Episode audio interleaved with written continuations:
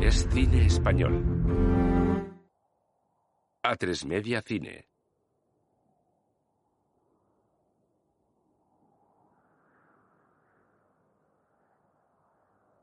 Nostromo Pictures. Una producción de Nostromo Pictures Mantecada Salazar AIE, en asociación con A3 Media Cine, en asociación con Natcon, con la producción asociada de ZDF, Arte, Orange, con la participación de A3 Media, con la participación de Cosmopolitan TV con la financiación del Gobierno de España, Instituto de la Cinematografía y de las Artes Audiovisuales. Navarra, año del Señor de 1611. Tras decenas de acusaciones y confesiones de brujería, el inquisidor Alonso de Salazar y Frías fue enviado a Navarra para determinar la veracidad de los oscuros sucesos que allí acontecían. Durante meses de investigaciones, el sacerdote comprobó que aquellas gentes estaban dispuestas a todo por proteger y defender unas creencias tan antiguas como siniestras. Carlos Librado Nene. Leonardo Esbaraglia. En un caserío iluminado con velas, una mujer da a luz. Una vieja coge al bebé. Es una niña. Francesc Curella. La parturienta llora. Y Manol Arias. Ben Northover. Itziar Aizpuru. La vieja envuelve al bebé y lo entrega a una joven que lo saca del caserío. Patricia López Arnaiz. Alicia Sánchez. Eduardo Rosa. Aniel Alcain. Fuera nieva copiosamente. Con Ana Wagener, Pedro Casablanc, Paco Tous, Manolo Solo. La joven se aleja del caserío. Y Elvira Mínguez como Flora. Colin McFarlane como Dupri. Susi Sánchez como Rosario. Productor asociado Thomas Dish. Productores delegados Doris Schrenner. Meinolf Zurhorst. Productoras Se detiene al escuchar unos gritos. Al fondo de un descampado hay tres cruces ardiendo. Continúa caminando. Productores Adrián Guerra, Mercedes Gamero, Miquel Lejarza. Ya amaneciendo, la joven vuelve con el envoltorio en la mano. Tres jinetes pasan frente a los restos de la hoguera junto a las que hay huesos humanos calcinados. Luis Verdejo. Los jinetes ven a la joven y desmontan. Deténgase. Dirigida por Fernando González Molina. La joven se detiene. Un hombre con capucha se le acerca y le quita el envoltorio.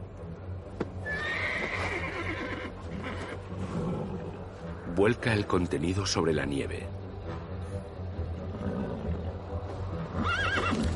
La mira alarmado. Son los huesos calcinados de un bebé.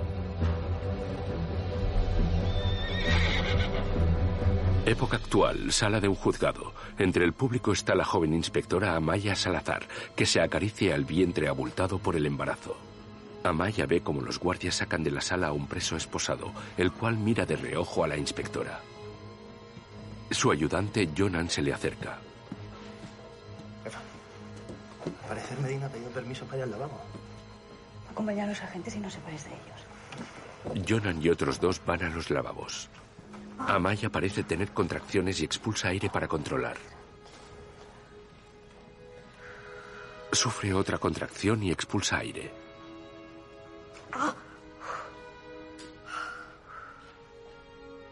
El guardia vuelve y habla con el juez. Jonan vuelve y la llama. Jefa, Amaya le sigue a los lavabos. Está interpretada por Marta Etura. Los otros dos policías están vigilando la puerta de la cabina. Ella se asoma y ve al preso inerte y ensangrentado.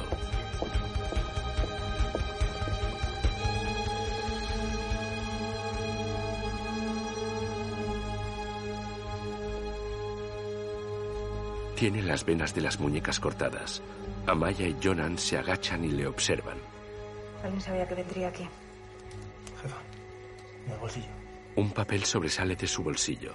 Ella lo coge. Es un sobre con la palabra inspectora.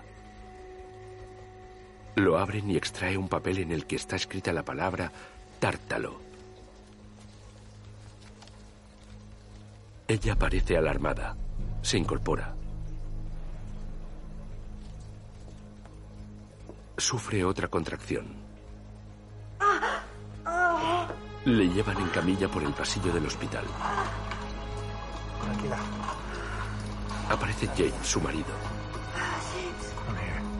Jonan se despide. En el paritorio. Tranquila, tranquila. Ya, respira, Maya. Vamos allá.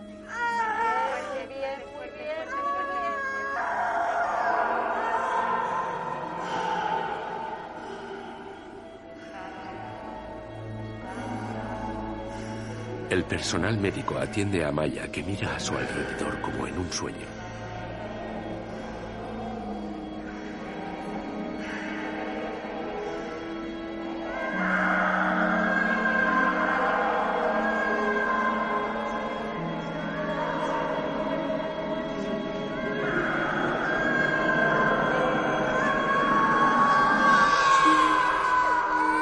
Legado en los huesos.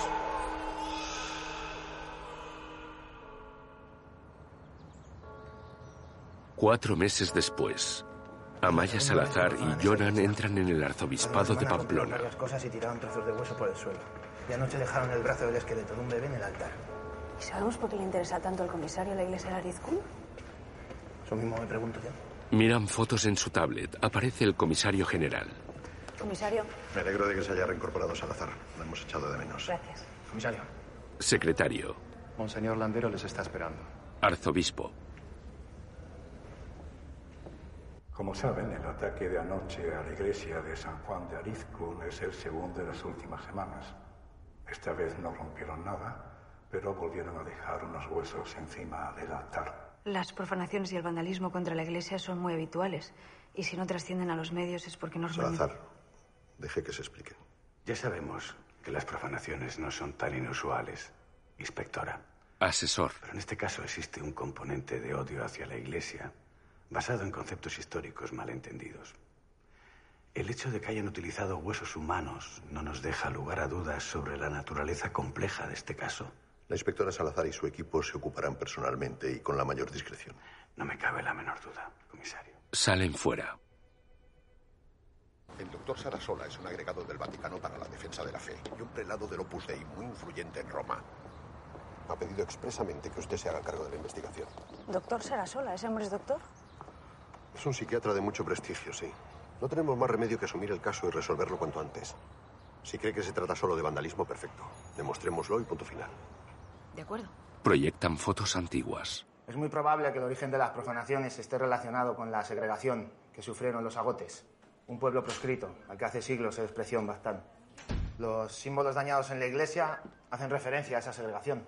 La puerta por la que debían entrar, los bancos del fondo que debían utilizar, la pila que no les dejaban usar, así como el hecho de que los profanadores hayan dejado un mairubeso en el altar, una práctica de brujería con la que se les relacionó. Esto es un mairubeso. Es el brazo del esqueleto de un recién nacido no bautizado, de un aborto o de un feto. Se dice que tenía propiedades mágicas, que protegía las casas de las familias que habían perdido un bebé. Joder, primero el vasajón y ahora las brujas. ¿Qué será lo próximo? ¿El olenchero? Fermín. Goñi, enciende la luz, por favor. Jonan se sienta. Habla a Maya. Bien. Averiguar si ha habido nuevos feligreses en Arizkun. ¿eh? Hablad con catequistas, mirad en webs, foros anticatólicos. He dejado un coche patrulla en la iglesia y en unos días tendremos los resultados del ADN de los huesos. Yo mañana mismo me trasladaré a Elizondo para dirigir desde allí la investigación. Perfecto. Muy bien, pues eso es todo. El comisario se va. Jefa, ¿se vienen con nosotros a tomar unas cañas? Habrá que celebrar su vuelta, ¿no? Pues claro, y la llegada de la pequeña inspectora. Es un niño. Sé que les dije que iba a ser una niña, pero resultó ser un niño. Bueno, ¿se anima o qué? No puedo, tengo una toma en diez minutos, gracias. ¿Y cómo se llama el crío? Ibai, se llama Ibai. Brindaremos por usted entonces. Gracias. Pasarlo bien. Ella llega a casa. Just a little bit. Just a little bit. Come on. No? Okay, fine. James está con el bebé. Amaya, ¿qué tal? ¿Cómo está? James, bien, un poco hambriento. Amaya, ¿no le has dado el biberón? James, lo he intentado un buen rato, pero parece que prefiere esperarte, aunque me las hubiera apañado yo solo. Oh, estabas esperando a la machito. No, seguro que no. Seguro que prefieres que la machito te dé la cena. ¿A que sí? Amamanta al bebé.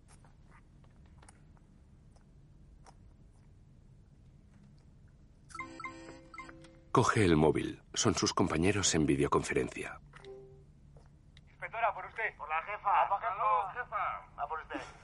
Y por Ibai. Ella corta y habla con James. James, ¿cómo ha ido tu primer día? Amaya. Muy bien. ¿Podrías preparar tu exposición en Elizondo? James, ¿por?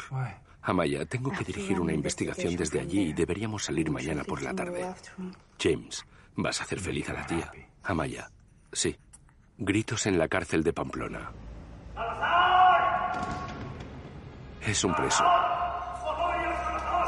Un vigilante acude.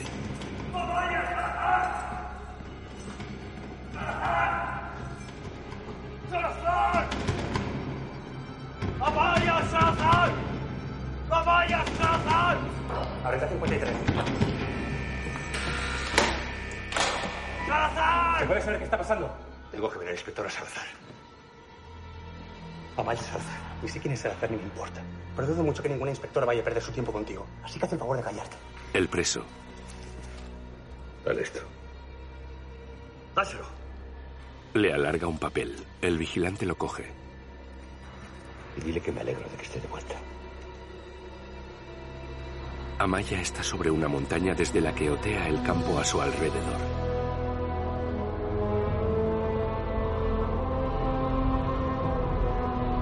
Abajo hay policías y gente rastreando el campo. Amaya se acerca al juez interpretado por Leonardo Sbaraglia.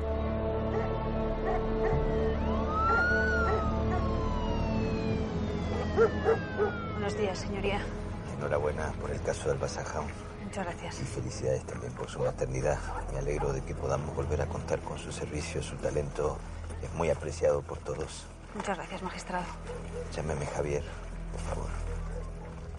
Bueno, si me ponen antecedentes. Sí. Un preso que cumplía condena por el asesinato de su mujer ha esperado que yo me reincorpore para indicarnos dónde enterró el cuerpo. Le muestra el papel. ¡Jefa! El juez lo lee. Jonan llama. ¡Allá han removido la tierra! Amaya y Jonan se dirigen hacia el lugar. Jonan tira de una tela enterrada. Parece que han enterrado algo. Abren la fosa. Jonan se tapa la nariz. El forense doctor San Martín mira el cadáver de una mujer. Le han amputado el brazo derecho a la altura del codo. El corte parece limpio. El juez se tapa la nariz. Fotografíenlo, por favor. Amaya ve un sobre junto al cadáver.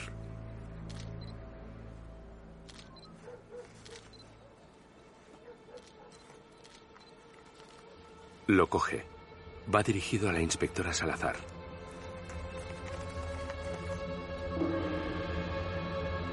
Lo abre y extrae un papel en el que han escrito la palabra tártalo. Mira alarmada a Jonan. En la prisión, el vigilante recibe una llamada y corre por el pasillo. ¡Abrid la puerta! ¡Abrid 53! Llega a la celda del preso.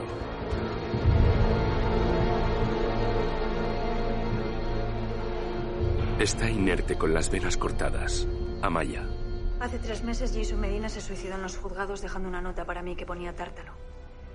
Hoy otro preso sin conexión aparente también se ha suicidado dejando la misma nota. Joder. Además, a las víctimas de ambos se les amputó un brazo. Y el de Joana Márquez apareció en la cueva de Arrizar, con un montón de huesos aún no identificados. Yo. Perdonen que no esté al tanto de todo, pero. ¿Sabemos lo que significa tártalo? Sí. Es el nombre mitológico de un cíclope sanguinario. Devorador de cristianos. Vaya por Dios. Muestra en su tablet un devorador de niños. El doctor San Martín dice que puede pasar, inspectora. Muchas gracias. Llamad al teniente Padua, que averigüe si algún otro preso escribió tártalo antes de suicidarse. Muy bien. El doctor San Martín ante el cadáver. Por aquí. En los últimos meses ha hecho mucho frío y el cuerpo está en bastante buen estado. ¿Todos esos golpes se los infligió su marido? Sí. ¿Es él? Tengo las dos autopsias programadas para hoy. Ella destapa el cadáver del hombre. No deberían estar aquí juntos. Doctor, Lo que nos interesa es la amputación del brazo. ¿Verdad, Amaya? Sí. Necesitamos que compare los cortes en las dos mujeres para saber si son obra de la misma persona. Ante las fotos de las víctimas, A primera vista, los cortes parecen hechos por el mismo instrumento. se fija en el corte de la chica. Un momento. Dame una placa, por favor. La ayudante se la da y saca algo del muñón. Pensaba que se trataba de un trozo de hueso, pero creo que podría ser un diente de la sierra que se utilizó para amputar el brazo. Y si repetimos el patrón del diente, podemos averiguar si se utilizó la misma herramienta en ambos casos. Muy bien. Muchas gracias, doctor. Gracias. Amaya llega a casa.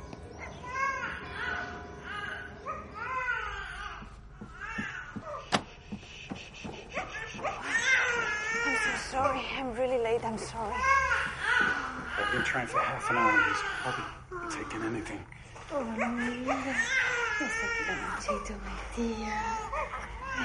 Ella duerme al bebé. James, ¿no crees que es mejor dejarlo en su cuna y que se duerma solo? Amaya, déjame mimarlo, por favor. Sé que tienes razón, pero es que lo echo tanto de menos. James, y nosotros a ti. Amaya, tengo una reunión y no voy a poder ir a Elizondo hasta más tarde. ¿Por qué no vais vosotros ahora que ya ha cenado? Yo estaré allí antes de la siguiente toma, James. Y en vez de andar así todo el tiempo, ¿no sería mejor dejar de darle el pecho ya y así no estás tan pendiente? Amaya, este ya era mi trabajo cuando me conociste, James. Si piensas que me va a impedir ser una buena madre, deberías haberlo pensado antes. James, oye, no quería decir eso, solo intento ayudar, ¿vale? Pregúntale a Ibai. Amaya mira con tristeza a James, que después la lleva en coche y la deja con aspecto enfadado a la puerta del juzgado.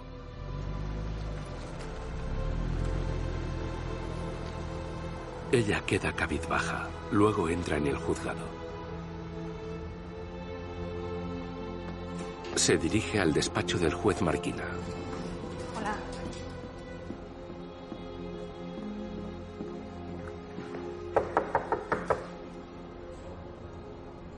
Inspectora Salazar. ¿Sí? El magistrado ha dicho que se le hacía tarde y que la espera en el restaurante Rodero. Gracias. En el restaurante. El juez Marquina está en una mesa y se levanta al verla. Amaya, buenas noches. Siento mucho molestarle, señoría. Llámeme Javier, se lo ruego. Creo que será mejor que hablemos cuando haya terminado. Le esperaré fuera. Salazar no se siente incómoda. Somos dos profesionales en una reunión de trabajo. Eso no tiene por qué impedirnos disfrutar de una buena cena. Entonces siéntese y coma algo. Cuénteme mientras tanto lo relativo al caso. Camarero. Sopa nacarada con moluscos, crustáceos y gambas. Gracias.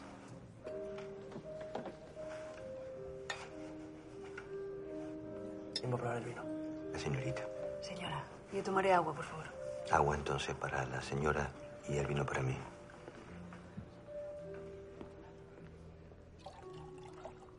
Muchas gracias. Tenemos indicios para creer que los casos de Lucía Aguirre y Joana Márquez puedan estar relacionados. Y además, pero esto es una sensación mía, creo que si indagamos encontraremos más víctimas. ¿Usted cree que las dos mujeres se conocían? Creo que hay un cómplice común detrás de ambos crímenes, pero para indagar necesito que autorice la investigación. Por supuesto, cuente con ello. Pero necesito que no haga demasiado ruido. Esos casos están cerrados y no podemos causar más sufrimiento a las familias o que la investigación trascienda a la prensa. Sí, por supuesto, cuente con ello. Ahora mismo me estoy ocupando de otro caso, así que no podré darle novedades en unos días, pero le mantendré al tanto de todo. Le suena el móvil. Ella lo coge y aparece una foto del bebé con un mensaje. Quiero a mi mami. Llama al camarero. Por favor. Si fuera tan amable de anular mi cena, tengo que irme. Por supuesto. Lo siento mucho, señoría. Buenas noches. Buenas noches. Amaya se va. Más tarde ella conduce su coche hacia Elizondo.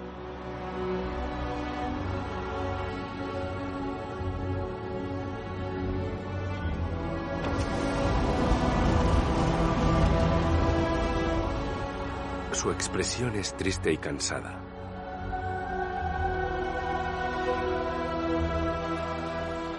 Ya en el pueblo de antiguas casas de piedra, cruza un estrecho puente.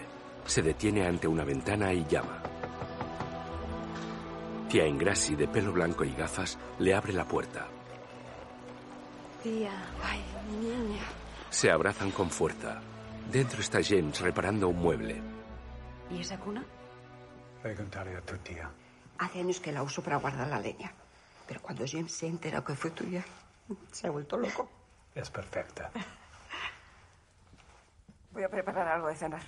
Miran al bebé que duerme. James debía tener hambre porque se ha tomado el biberón entero. Amaya se abraza a James. Tía Ingrassi trae Lo que no croquetas. lo dejas. Están buenísimas. Gracias, tía.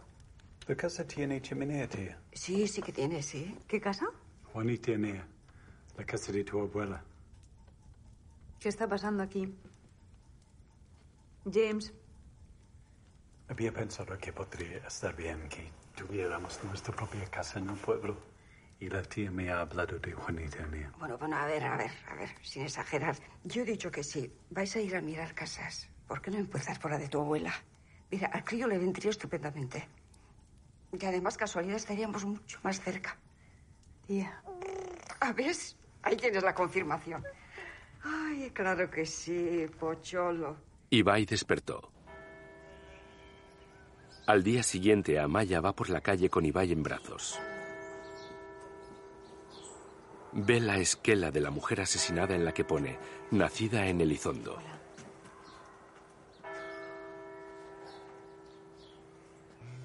Jonan llama desde la cárcel. dime, Jonan. Jefa, estamos en Logroño con un funcionario de prisiones que recuerda el caso de un interno que se suicidó en su celda. Se lo paso en manos. Encantado de ayudarles, inspectora. El preso había matado a su mujer de modo muy feo. A martillazo limpio.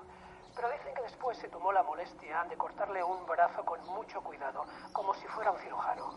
El tipo se ahorcó en su celda, pero antes de hacerlo escribió tártalo en la pared con su propia mierda. ¿Le suena? ¿De dónde era la mujer? ¿Dónde nació? La mujer, nacida en Berroeta. Buscad a mujeres asesinadas de forma violenta que fueran amputadas. Y fijaos en su localidad de origen. Tanto Lucía Aguirre como esta mujer eran del Baztán. Necesitamos saber si es solo una coincidencia o si obedece a algún patrón. Muy bien.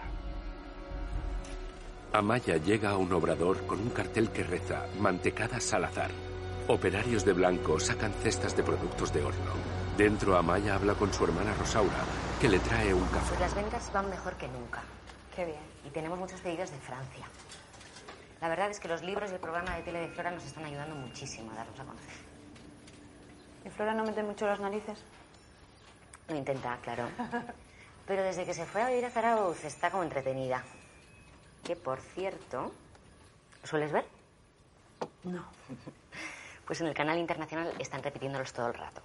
Así que supongo que con los ingresos por los derechos como que está más tranquila ella, ¿sabes? No, no, no. No lo pongas que hemos empezado muy bien el día.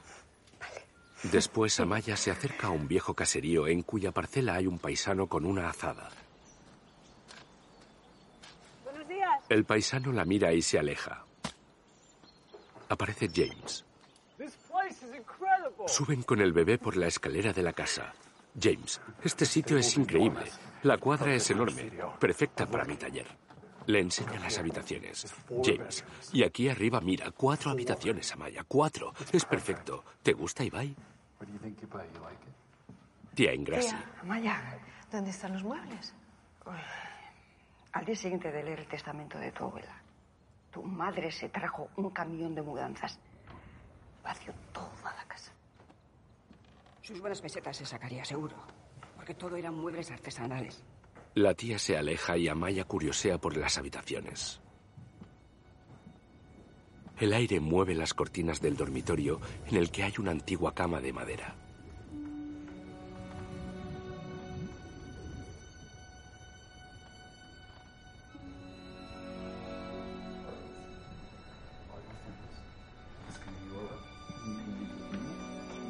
Amaya pasa a otra sala en cuyo centro hay una vieja cuna de madera, aún con restos de telarañas.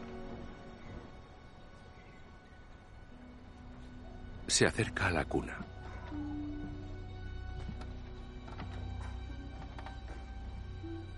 La toca. Ah, Se clavó una astilla en el dedo. ¿Qué pasa?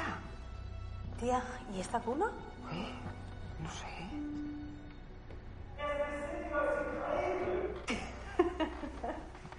Oye a James.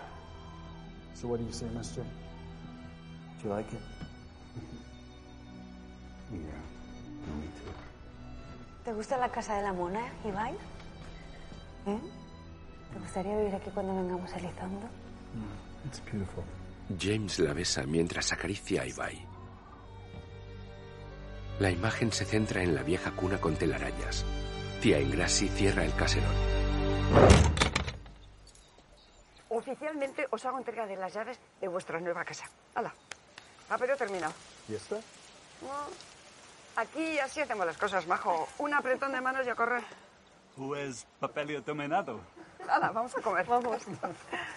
Tía Ingrassi se agarra del brazo de James que lleva a Ibai en la mochila portabebés. Amaya le sigue pensativa. No, no, no. Tía, ¿quién cuida el huerto? Esteban, desde hace 20 años, ¿por? Pues le he saludado y no me ha hecho caso. Ay, no se lo tengas en cuenta, pobre hombre. Hace años se le mató a la mujer. Y desde entonces anda deprimido y, y muy solo. Y el hijo nunca viene a verle. Seguro que le habrá entrado un miedo de pensar que si os quedáis a vivir aquí, igual se queda él sin trabajo. Y es que su vida es el huerto. No te preocupes, tía. Yo me ocupo. Grita hacia el huerto. No se preocupe, Esteban. Contamos con usted para el huerto. Por la noche, Amaya consulta por Skype con Aloysius Dupri del FBI, que está en Nueva Orleans. Amaya, siento que hay un cómplice detrás de todo, alguien complejo, que trata de establecer una conexión conmigo, pero no sé cómo unirlo todo. Aloysius, ¿por qué no vuelves a Baztán, Amaya? Amaya, te estoy llamando desde Baztán, Aloysius. Llegué ayer. Aloysius, no hablo físicamente. Hablo de volver a recorrerlo con una mirada distinta, de que mires lo que ya has visto mil veces, pero con ojos nuevos. Ella mira fotos de las víctimas y de las notas dejadas. Luego se despide. Amaya, muchas gracias, amigo. Aloysius, cuídate. Amaya corta el Skype y coge la foto de una cueva. Aparece la tía. Buenas noches. La tía se aleja seria hacia las habitaciones. Otro día frío y gris, Amaya va en su coche atravesando el valle del Baztán.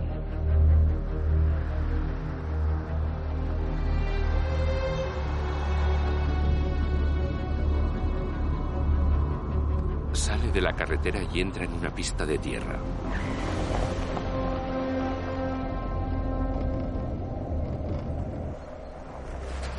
Se detiene en una arboleda. Baja del coche y camina sobre el cauce de un arroyo.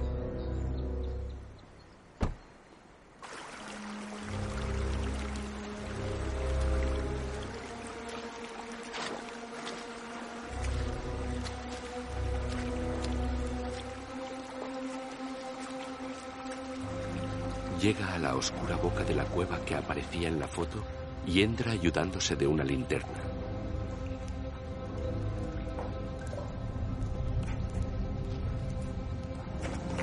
Saca de su bolsillo la foto y la ilumina con la linterna. Se dirige a una pared y la toca.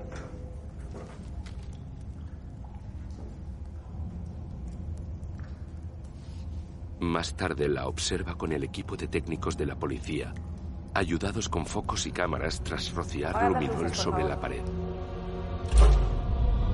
En la pared aparece la palabra tártalo. Amaya comenta hacia sus compañeros. Creo que alguien les empuja a matar. Y después les obliga a suicidarse firmando antes con su nombre. Y los brazos son sus trofeos. Como la leyenda de Tártalo. Así es. Tenemos que estudiar cómo fueron amputados todos los huesos que había aquí. Iriarte. Nosotros hemos encontrado dos casos de mujeres asesinadas por sus parejas que luego se suicidaron. Sí, pero todavía tenemos que determinar si dejaron algo escrito. Vale, averiguad si eran del Baztán y si fueron amputadas. Y si es así, conseguid muestras de su ADN para después compararlas con los huesos que había aquí. ¿De acuerdo? Con amigas de la tía. Esto me parece chapuza. Hola. Qué cosa más bonita de niño, Maya. Me lo vais a malcriar con tanto mimo. Ya viene tu sobrina a detenernos en Grassy. Déjanos disfrutar un poco más de él. No he podido hacer nada, ¿eh? Nada. Son muchos, además están armados con agujas de calceta. Podrás quejarte, ¿eh? Mira. Mira. Muy bonito. Por cierto, Grassi, ¿a ti no te habían dicho las cartas que iba a ser una niña? Bueno, será que tiene que ser así. Oh, pues será.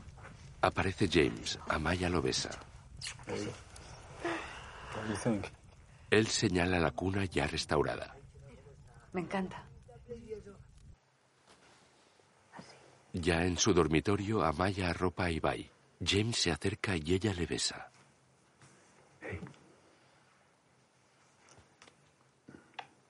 La tía echa las cartas del tarot. Le sale la muerte. Amaya se asoma. Gabón, tía, que descanses.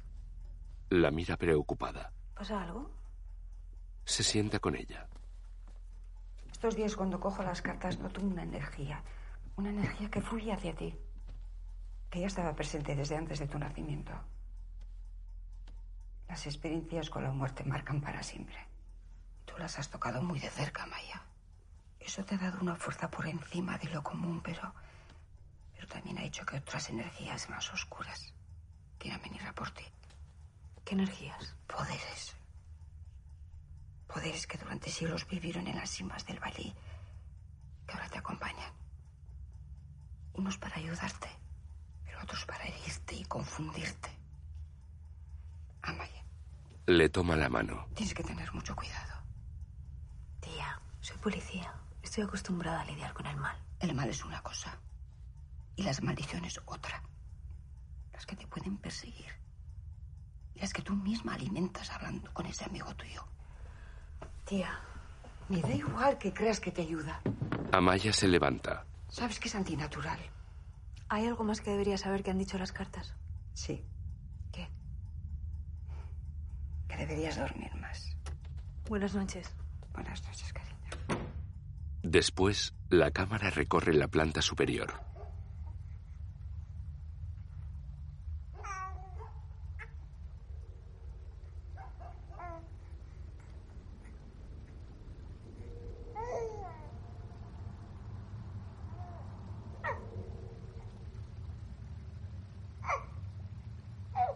Entra en el dormitorio. Pasa junto a la cama donde duermen Amaya y James y se acerca a la cuna de Ibai, que parece intranquilo.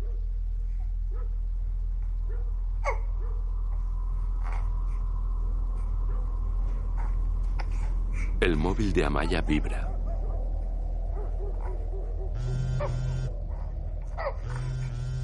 Ella lo coge. Flora, ¿qué pasa? Al alba, Amaya llega en su coche a la clínica psiquiátrica. Su madre está ingresada allí. La recibe el doctor Los Basterra. hechos se produjeron alrededor de las nueve de la noche. Cuando un celador la ayudaba a meterse en la cama, Rosario sacó un objeto afilado de debajo de la almohada y se lo clavó al hombre en el bajo vientre en las ingles, provocándole una gran hemorragia. Un objeto afilado. Sí, aún hemos de determinar cómo lo consiguió y dónde lo ocultó. ¿Dónde está ahora? Su madre ha sido inmovilizada, sedada y trasladada a un área de seguridad. El doctor la lleva hasta la habitación cuya cama y suelo están cubiertos de sangre.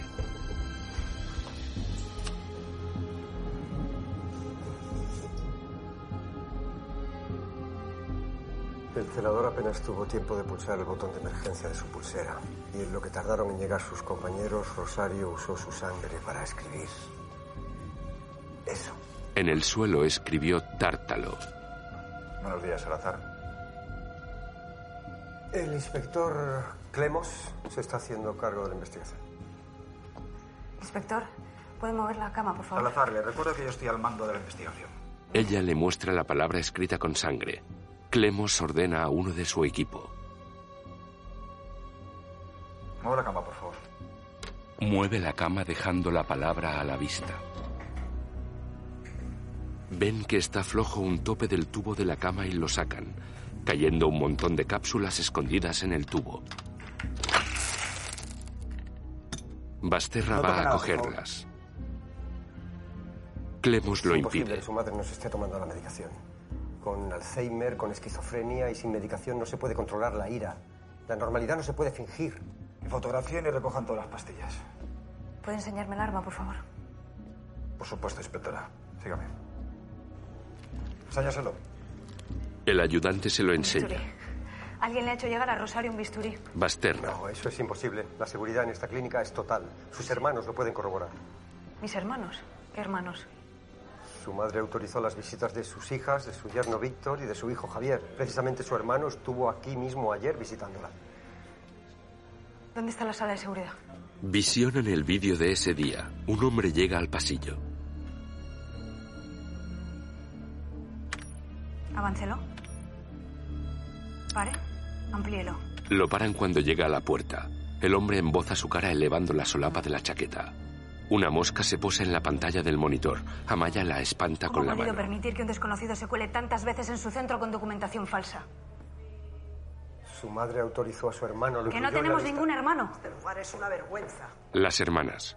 Nuestra madre no puede quedarse aquí ni un minuto más. Pero llevárnosla a dónde? A la clínica universitaria. Y es cara, sí. Pero el padre Sarasola me ha dicho que si queremos llevárnosla, que ellos se harán cargo del traslado y del nuevo tratamiento. ¿Padre Sarasola se ha puesto en contacto contigo? Yo creo que es buena idea, Maya. Te he dicho que se hace cargo de todo. Mira, está decidido. La mamá tiene que salir de este antro ya. Amaya deja a sus hermanas, va a la clínica universitaria y entra en el despacho de Sarasola, asesor del arzobispo, interpretado por Imanol Arias. Gracias. Inspectora Salazar. Qué agradable sorpresa. Déjese de palabrería. ¿Por qué quiere llevarse a mi madre? Para apartarla de su camino e impedir que lleve a cabo su cometido. ¿Qué está diciendo? El caso de su madre nos interesa desde hace tiempo debido a un matiz que lo diferencia de otros casos de trastorno mental. ¿Qué matiz? El mal. Explíquese. Haga el favor de sentarse. La Iglesia lleva siglos estudiando el origen del mal, centrándose en los casos de personas despiadadas, crueles, que disfrutan causando dolor. Y no me refiero a la influencia de la educación, o las enfermedades mentales, las drogas, las malas compañías. Eso en definitiva solo crea el caldo de cultivo. Le hablo de la verdadera esencia del mal. El hombre es libre para decidir, pero hay un límite, una frontera, un momento en el que solo algunos son capaces de dar un paso más. Le hablo de comportamientos aberrantes. Le hablo del hombre que llega a su casa y estrangula a su mujer mientras duerme. Luego llena la bañera y ahoga a sus dos gemelos de dos años mientras patalean. Coge a su bebé y lo sumerge junto a los cadáveres de sus hermanos. Se hace la cena, prende la televisión y se queda dormido plácidamente. Ese momento de abandono. Ese es el objeto de nuestra investigación y el germen de mi interés por su madre. Hace un siglo todo el mundo conocía los siete pecados capitales. Hoy en día le resultaría difícil encontrar más de dos personas que los recuerden. Hemos abandonado a Dios y a la Iglesia. La psiquiatría moderna, Freud y todas esas tonterías han convencido a la gente de que el origen de los males radica en la falta de amor materno en la infancia. Y como resultado tenemos una sociedad confusa que llama locura a cualquier aberración porque es incapaz de distinguir de qué se trata. ¿Cree que el mal trastornó a Rosario? Él asiente. Su madre se mezcló con lo que no debía. Y eso siempre se cobra su precio. De todos modos, puede que tenga la sensación de que no ha terminado su trabajo. Por eso no se ha quitado la vida cuando ha tenido oportunidad de hacerlo. Porque aún le queda algo pendiente. ¿Qué sugiere? Un tratamiento para su enfermedad mental, pero también para su alma. Una terapia completa e inclusiva, a cargo de los mejores doctores del mundo. No quiero que nadie visite a mi madre. Ni siquiera a mis hermanas. Ese es nuestro protocolo a seguir, dadas las circunstancias, lo mejor para todos. Sarasola alarga su mano y ella se la estrecha. Después, sentada en su coche, observa la ficha médica de su madre tras ser ingresada en la clínica universitaria. Vibra el móvil. Es el juez Marquina. Magistrado. Inspectora, eh, siento mucho lo que ha ocurrido con su madre. Si quiere hablar de ello, podemos vernos ahora mismo. Muchas gracias, no es necesario. Me ha dicho mi secretaria que quería hablar conmigo. Sí, necesito una orden para poder acceder a los huesos que encontramos en la cueva. No se preocupe, ahora mismo la cursaré. Gracias.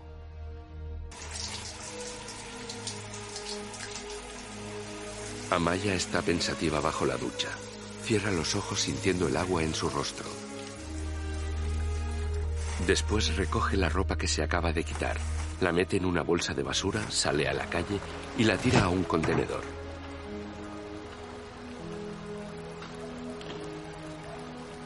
Vuelve a casa, sube al dormitorio y mira a Ibai, que duerme profundamente en su cuna. Va a cogerlo en brazos y aparece James.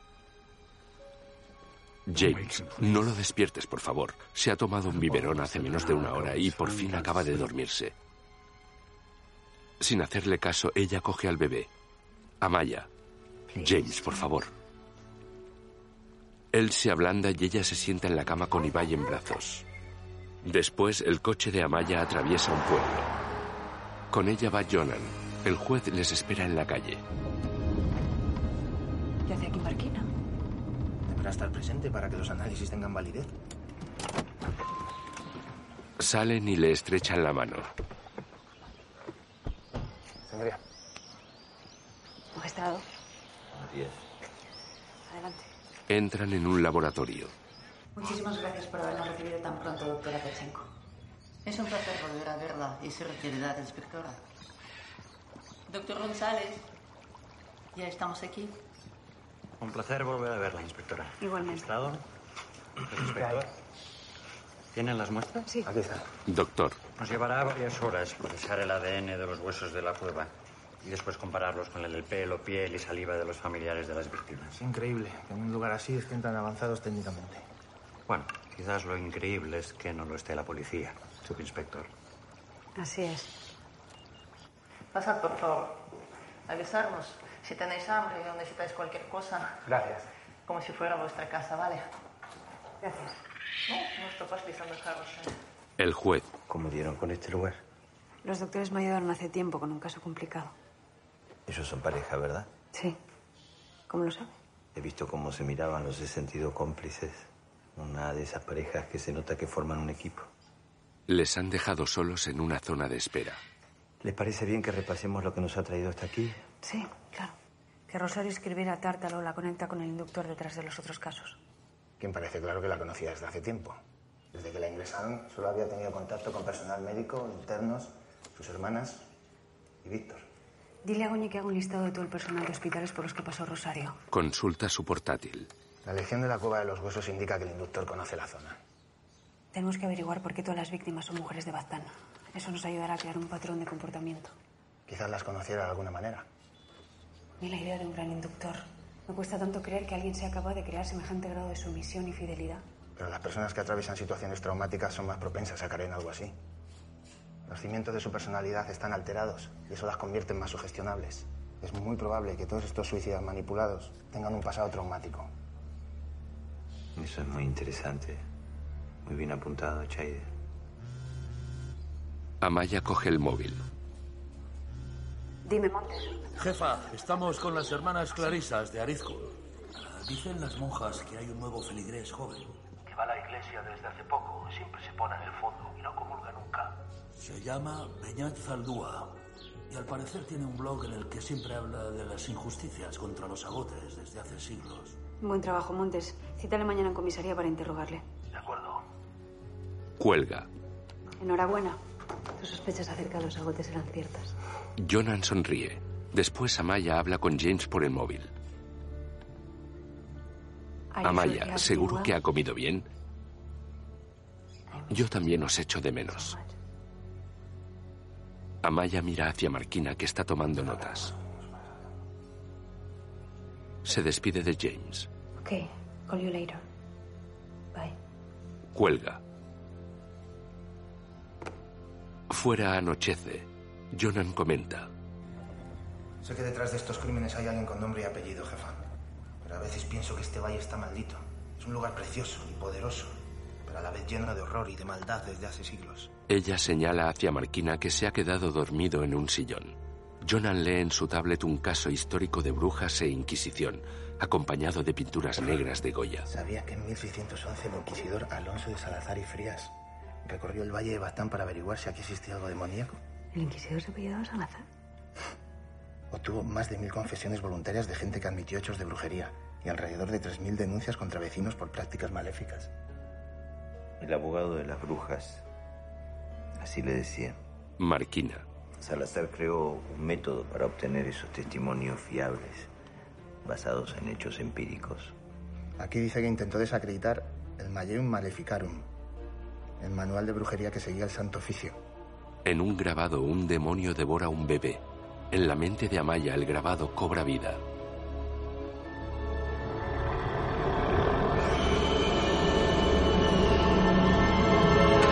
Se recuerda de niña en su cama. Su hermanita Rosaura se abraza a ella. Se abre la puerta.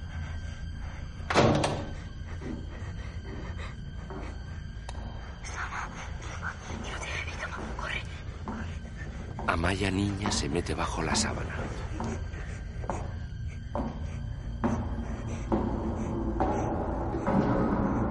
Tira de la sábana que se llena de hojarasca. Se destapa y se encuentra en mitad del bosque. Echa a correr en camisón.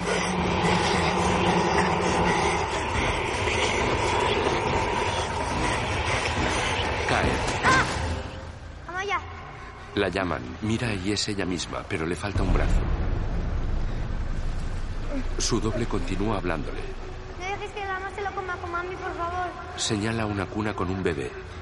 No dejes que se lo coma. Maya. Maya, despierte. Maya, No dejes que se lo coma. doctora. Marquina la despierta. Hay coincidencia en las muestras. Vamos a tener que repetir los análisis por el canal oficial, pero lo más importante es que puedo reabrir el caso. Enhorabuena. En comisaría. La coincidencia demuestra que algunos de los huesos de la cueva pertenecen a dos de las víctimas de los crímenes firmados por Tártalo. Entra el forense. Doctor San Martín, pase. Doctor, Inspector. Comisario. Amaya, hay un asunto que queríamos hablar con usted. Como sabe, estábamos pendientes del estudio de los huesos de la iglesia de Aizkun. Los análisis los realicé yo personalmente y los he repetido varias veces. Así que no hay duda de lo que le voy a decir. ¿qué pasa? El ADN del brazo de, de bebé que dejaron en la iglesia coincide al 100% con el suyo. Pero eso es imposible, yo nunca estuve en contacto con las muestras. No, no le hablo de ADN transferido a Maya. Estoy hablando de la esencia misma de los huesos. Comisario. ¿Tuvo usted una hermana gemela? No. Hasta 1979 no era obligatorio registrar el fallecimiento de un neonato. Quizás se trató de un hecho tan doloroso para sus padres que nunca lo mencionaron. Además, los huesos de la primera profanación tienen una coincidencia con usted del 25%. Luego también eran de alguien de su familia. Vamos a abrir una investigación y para ello necesitamos que nos digas en qué cementerio están enterrados los miembros de tu familia. Amaya conduce por la carretera en mitad de una copiosa nevada.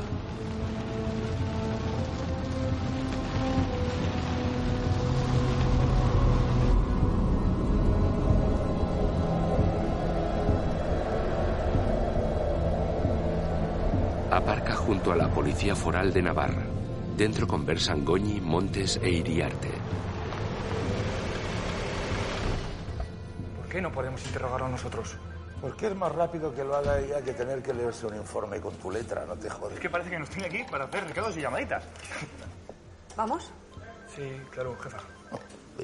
Con Beñat, de 16 años, y su padre. Amaya Salazar, de homicidios de la Policía Me Foral. parece un abuso que nos traigan aquí empujones y luego nos tengan una hora aquí señor, esperando. ¿Con qué derechos principal- se- Su hijo es el principal sospechoso de un delito muy grave.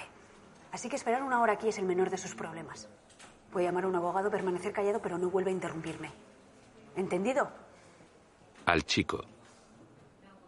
Beñat Zaldúa, ¿verdad? Sí. Mira, Beñat. Aunque todavía eres menor, tienes edad suficiente como para tener responsabilidad civil. Yo quiero ayudarte. Y te doy mi palabra de que hablaré con el juez para que sea comprensivo contigo. Pero para eso necesito que seas honesto conmigo.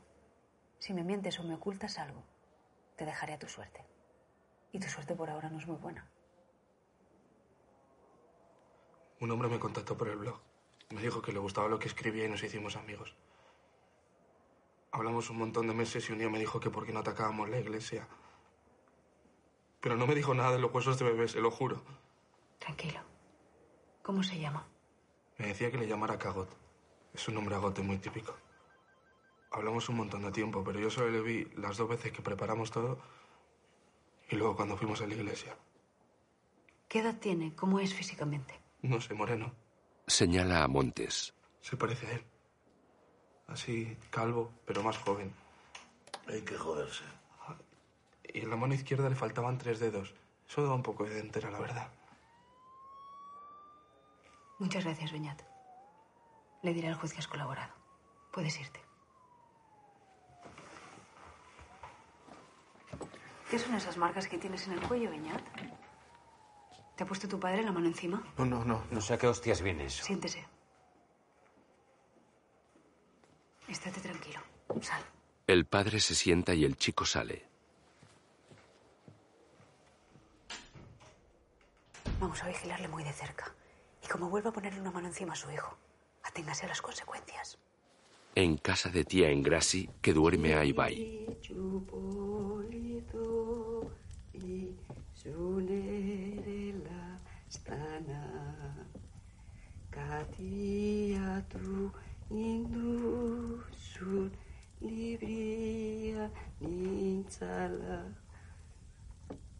Libria libre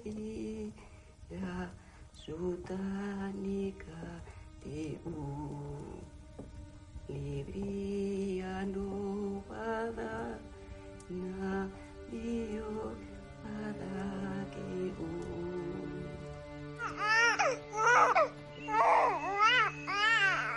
Amaya le da el pecho.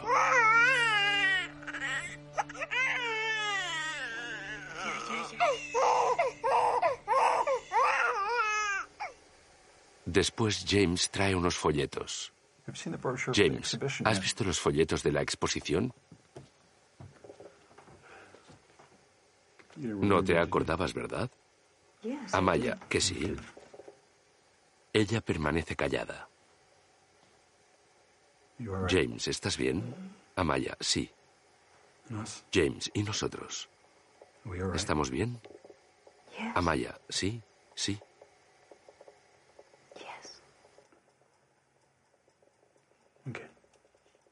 Después están en la cama dormidos. Amaya se remueve, se gira hacia James y lo abraza por la espalda, besándole en la nuca.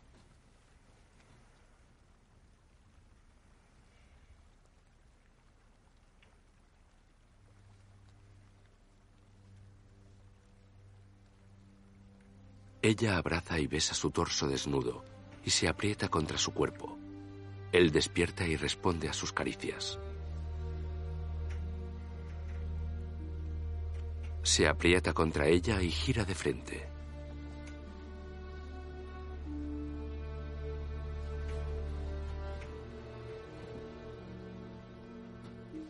Se besan en los labios.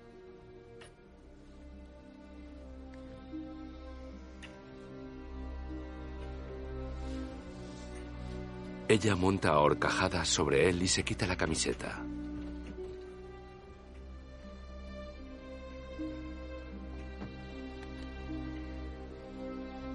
Él la abraza y le besa el torso.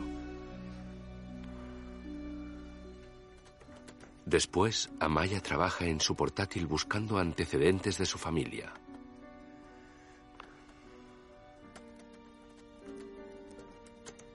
Fuera hay tormenta. Escribe su nombre en la web de la policía.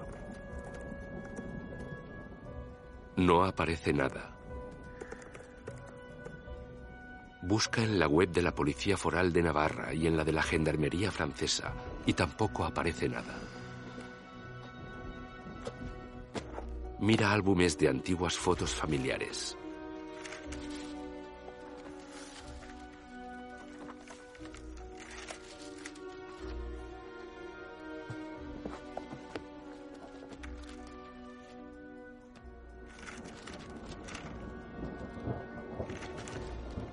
Encuentra una foto de un bebé en su cuna. Mira más álbumes.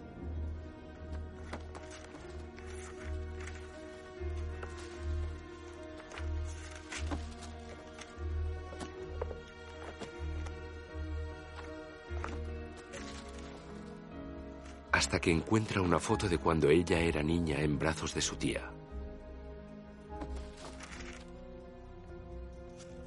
Se acerca a tía Engrassi, que está sentada en su cama. Tu madre siempre ha sido una mujer de secretos, pero de ahí a ocultar una niña me parece demasiado. Y más en este pueblo de cotillas. Llevo años soñando con ella, tía. Pensé que era yo, pero ahora sé que es mi hermana. Mira, por eso había una cuna idéntica a la mía en Juanitanea. Esperaban dos niñas. Coge la foto del bebé en la cuna de madera. Su certificado de función no aparece por ningún sitio. ¿Y si está viva y no sabe de nosotros? ¿Te acuerdas dónde nací yo? Sí, en casa de tus padres. ¿Y sabes quién atendió el parto? No te sé decir porque yo entonces vivía fuera, pero me imagino que sería Manuel Hidalgo, el médico de toda la vida. Volvemos a la primavera de 1980.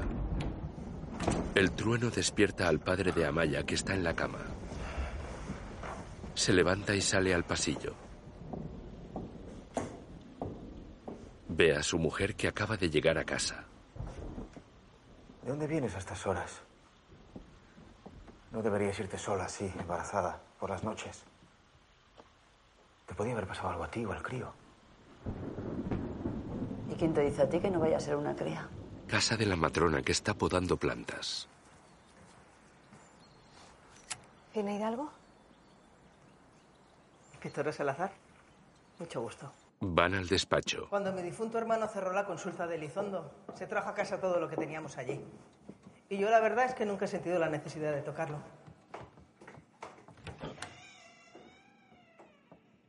Ha dicho 1980, ¿verdad? Sí. La paciente se llama Rosario Turzaeta. Disculpe, ¿cómo está todo esto? No necesito el expediente médico completo, solo la información sobre los partos. Lo digo por si va a necesitar una orden judicial. No se preocupe por eso, inspectora, siendo usted policía. Aquí está. Rosario Turzaeta. Siéntese, por favor. Abre la carpetilla. Parto natural en 1973 de una niña sana llamada Flora. Parto natural en 1975 de una niña sana llamada Rosaura. Y parto natural en 1980 de dos gemelas sanas, de las que no constan los nombres. Le enseña el folio.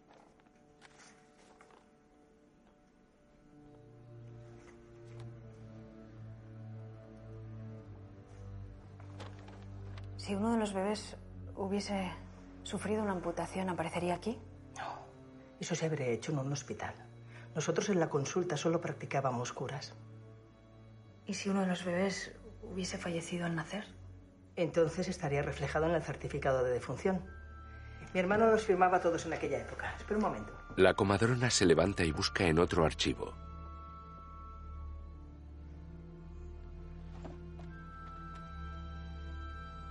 Aquí está. Hemos tenido suerte. Hija recién nacida de Juan Salazar y Rosario Turzaeta. Causa del fallecimiento, mm, muerte de cuna. Así se llamaba antiguamente el síndrome de muerte súbita del lactante. Debe ser que la niña venía mal. ¿Que venía mal?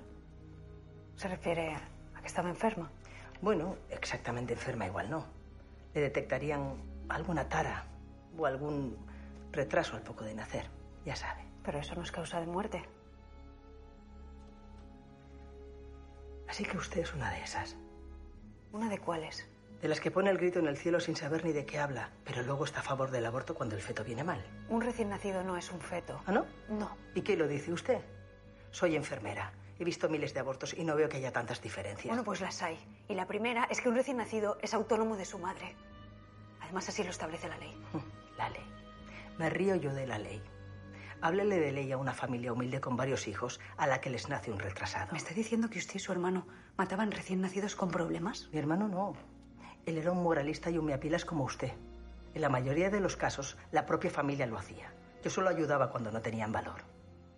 Aunque ahora seguro que se lo negarían todos. Si me permiten. Recoge el folio. Oficialmente son muertes de cuna, inspectora. Además, esas faltas se han prescrito. Así que olvídese. No son faltas, son asesinatos. Vamos, anda. ¿No se supone que ustedes deben ser objetivos? Piénselo con la cabeza fría, por el amor de Dios. Me quedo con el certificado. Muy bien. Me encanta colaborar con la policía. Amaya va en su coche hasta el cementerio.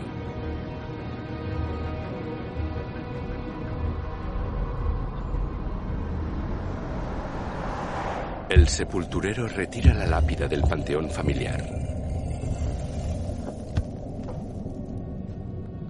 Panteón Salazar y tu saeta.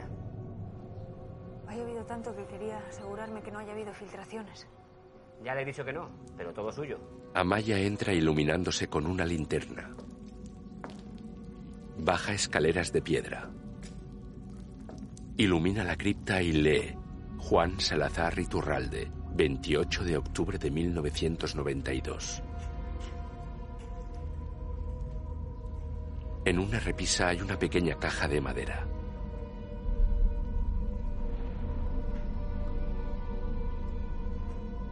Saca una palanca y fuerza la tapa.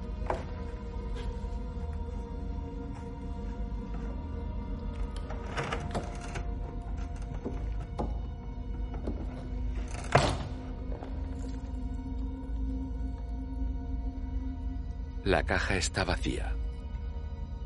El sepulturero le ayuda a salir. Gracias. ¿Está todo bien? Sí, muchas gracias. Ya se lo he dicho. La piedra se hace cuerpo contra la piedra. Y al final resulta tan impermeable como si una misma losa se tratara.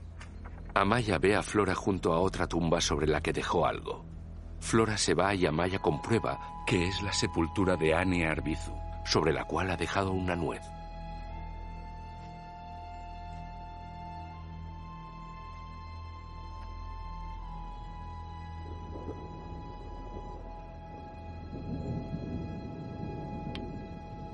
En casa de tía Engrassi que merienda con las tres hermanas. Miran al Es bebé. igual que tú, Amaya. Le veo sonreír y es como verte a ti. ¿A que sí, Baichu? Chicas, ¿vosotras qué recordáis de cuando nació Maya? Rosaura. Pues yo me acuerdo que... mm, Bueno, al principio nosotras te cuidábamos mucho, ¿no? Flora. Sí, porque la madre estaba muy delicada de los nervios, así que tú y yo nos turnábamos para darle el biberón. Es verdad que, que se le veía mal a la mamá. Estaba como superada, ¿no? ¿Superada por qué? Bueno, un obrador, la casa, dos niñas y además le nace otra que no deja de llorar. ¿Yo lloraba mucho? Todo el rato. El primer año te lo pasaste entero berreando. Sí. A nosotras nos cuidaba una amiga de la ma. Lo que pasa es que cuando tú naciste ya ellas no se hablaban. Así que tú y yo nos comimos todos los berrinches. ¿Y qué amiga? Elena Ochoa. La que tiene la casa al lado del obrador. Ah, ya, Elena. Sí. Eras una bebé preciosa, Maya. Yo de eso me acuerdo perfectamente. Vibra el móvil de Amaya. Dime, Jonan, Nuria Otaño es su mujer, es quien le ha disparado. ¿por qué dices que puede tener relación con el caso? Porque al hombre le faltan tres dedos de una mano. Comisaría. Y Ana Otaño es su hermana. Inspectora Salazar, de homicidios de la Policía Foral. Mi hermana se asusta y se pone un poco nerviosa. ¿Qué ha pasado? Su marido se la llevó a Murcia hace tiempo. La metió en una casa, la aisló de todos y la encadenó a la pared. Hace dos años consiguió escapar. Denunció a Antonio y le encerraron. Pero hace unos días él salió de permiso. La llamó por teléfono y le dijo que iba a venir a por ella. Nuria se asustó mucho. Así que le compré una escopeta, unas cajas de cartuchos y la enseñé a disparar. Para eso estamos la familia. Y hoy ha venido Antonio a buscarla. Ha venido, sí. ¿Y ustedes cómo le pueden dar un permiso a un hombre así para salir a la calle? Espera, por favor. Amaya habla con la hermana. Hola, te voy a llevar al hospital. Me ha dicho, por encima de mi cadáver, hijo de la gran puta, le he dicho yo. En cuanto ha entrado en el comedor, le he disparado y le he arrancado una oreja. Tendría que haberle dado en la cara, pero me, me temblaban las manos y no he podido apuntar bien. ¿Sabe lo que ha hecho? Se lo digo. Se ha cagado encima. Era muy cobarde. Se ha cagado de miedo mientras huía. Amaya y Jonan se reúnen con el padre Sarasola, al que muestran una foto de la pareja. Dice que se llama Antonio Garrido. Sí. Su cómplice en las profanaciones es un adolescente al que Garrido manipuló. Le ha reconocido en las fotos y está colaborando, así que le pido por favor que no presente cargos contra él. Muy piadoso por su parte, inspectora. Hay algo que me pregunto desde que hablamos de Rosario. Dígame. Usted dice que conocía su caso hace tiempo, pero me consta que nunca la trató. ¿Cómo supo de ella? En los congresos de psiquiatría se exponen casos importantes delante de otros profesionales para intentar obtener progresos. El doctor Basterra mencionó el caso de Rosario en uno, siempre de forma anónima, claro está. Y alguien me lo comentó a mí. La puesta en común de casos es fundamental en nuestro trabajo, inspectora. Y a veces sirve para mejorar la vida de nuestros pacientes. ¿Quiere verla? ¿Cómo? Que si quiere ver a su madre. Hoy está muy tranquila y tiene muy buen aspecto. No, muchas gracias, pero no. Ella no podrá verla a usted, inspectora. Está en observación detrás de un cristal espía como el que tienen ustedes en las comisarías. Así podrá hacerse una idea de cómo está realmente y dejará de hacer suposiciones. En el pasillo de la clínica con Sarasola. Estaremos esperando aquí fuera por si necesita cualquier cosa. Inspectora. Sarasola saca una llave y abre la puerta de la cabina de observación. Amaya entra. Ellos esperan fuera. Un cristal camuflado permite ver a su madre en camisón sentada en la cama. La madre se mesa el largo pelo blanco. Amaya activa el sonido.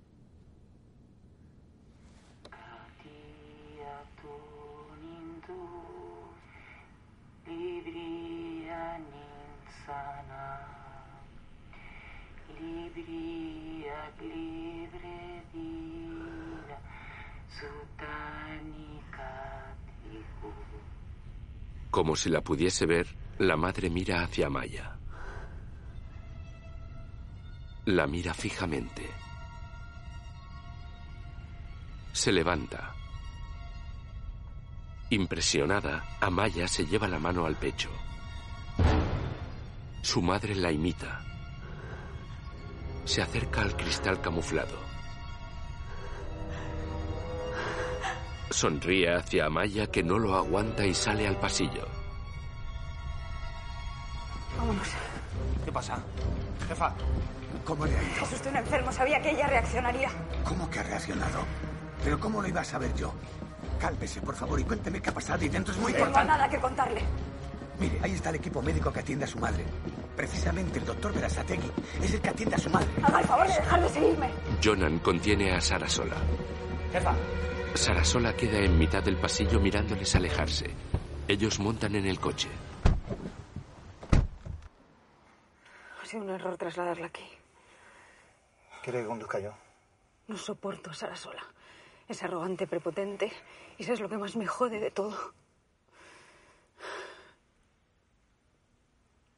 Que tiene razón cuando habla de mi madre. Amaya apoya la cabeza en el volante.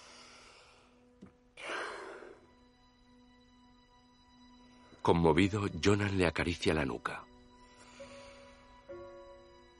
Dame la llave, anda. No seas cabezota. Aunque en tu caso sería mejor decir, no seas todavía más cabezota. Ella sonríe compungida. Sí. Ella afirma, le aprieta la mano y le deja el puesto de conductor.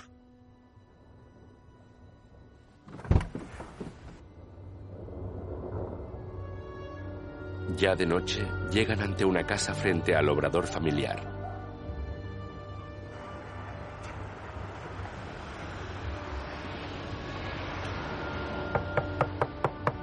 Amaya llama a la puerta. Abre una señora mayor. Hola. ¿Elena? ¿Tú no eres la pequeña de Rosario? Sí, Amaya. ¿Podría hablar un momento con usted? Pasa. Gracias. La salita está llena de imágenes religiosas y algunas velas. Elena Ochoa trae unos cafés. Para cuando tú naciste, tu madre y yo ya nos habíamos distanciado. Yo le quería mucho y me dolió en el alma que nuestra amistad terminara así. Pero no me quedó más remedio. ¿Qué pasó? Nosotras, tu madre y yo, nos habíamos metido en un grupo de expresión corporal. Hacíamos yoga, meditación. Nos reuníamos siempre con un maestro en un caserío. Era un hombre muy guapo, bien arreglado, con una voz muy profunda.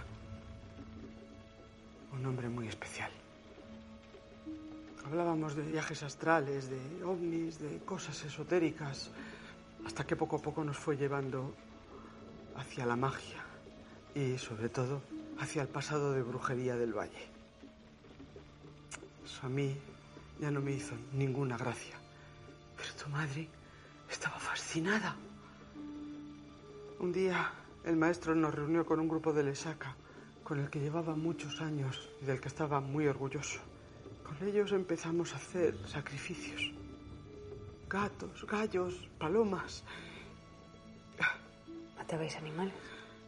Lo hacíamos de diferentes maneras, pero siempre guardábamos la sangre en botellas.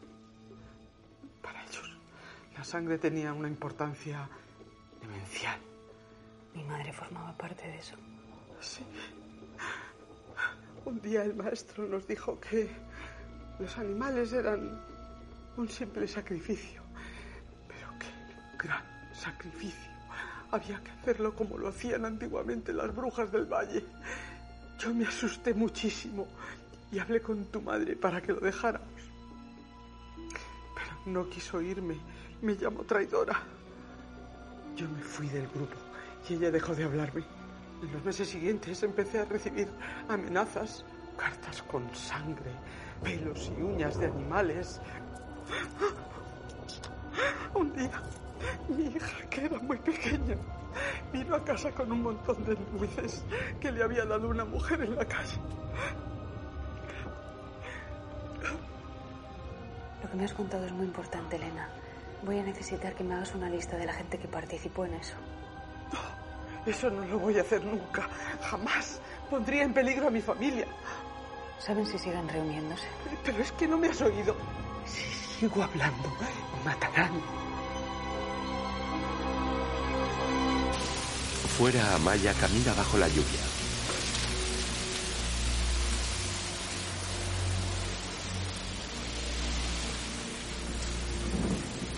Se detiene ante el obrador y conecta con Aloysius del FBI a través de su móvil.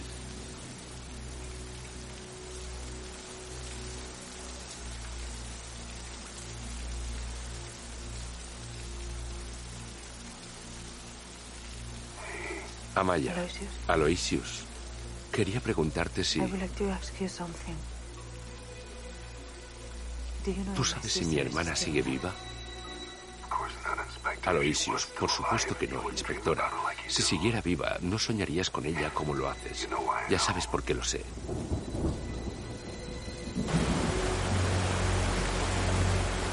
Amaya cruza el río por un puente.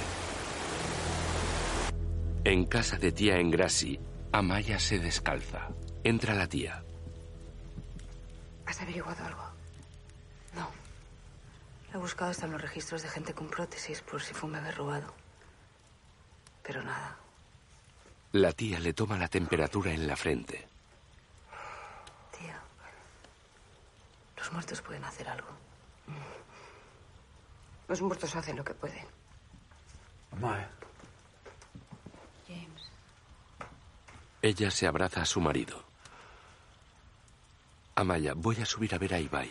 James, espera un momento. Mira, James le da su móvil y Amaya ve unas fotos con sorpresa. Amaya. ¿qué es esto? ¿Huesos? ¿Dónde? James, el arquitecto quería ver el estado de la tierra alrededor de la casa. Un técnico ha excavado y los ha encontrado. ¿Qué es eso? La tía. Antiguamente, cuando morían los niños sin bautizar, se les enterraba en Ichusuría. Un pequeño cementerio familiar que hacían bajo el tejado de casa, pegado al muro. ¿Qué habéis hecho con los huesos? Nada, los hemos tapado con unas tapas y los hemos dejado ahí. Amaya mira la copiosa lluvia tras la ¿Qué te ventana. conozco? Ni se te ocurra ir a Gloria. Amaya se acerca a Ibai, que duerme profundamente. Luego se cambia y se cepilla el pelo en el baño. Se lleva la mano al costado. Abre el armarito de las medicinas.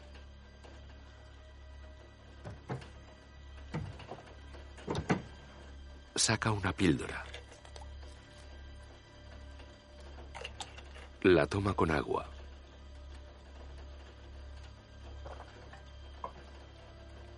Se mira fijamente al espejo y volvemos al nacimiento de las gemelas en 1980. Así que doble fortuna. Enhorabuena, Juan. Todo ha ido de maravilla, de verdad. Son gemelas, así que doble fortuna. Ah, muchas gracias.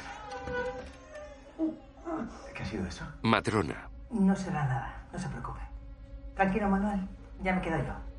Muy bien. Bueno, pues para lo que sea, me llama sin falta. Se queda fina con ellas. Claro que sí. El médico se va. El padre mira alarmado a la matrona. ¿Seguro que su mujer se está ocupando de las niñas? El padre va al dormitorio y aparta a la madre de las niñas. ¿Rosario? ¿Qué haces? ¿Qué haces? ¡Rosario! ¿Qué haces? ¡Sol! ¡Sol! ¿Qué? Saca a una de ellas de la cuna.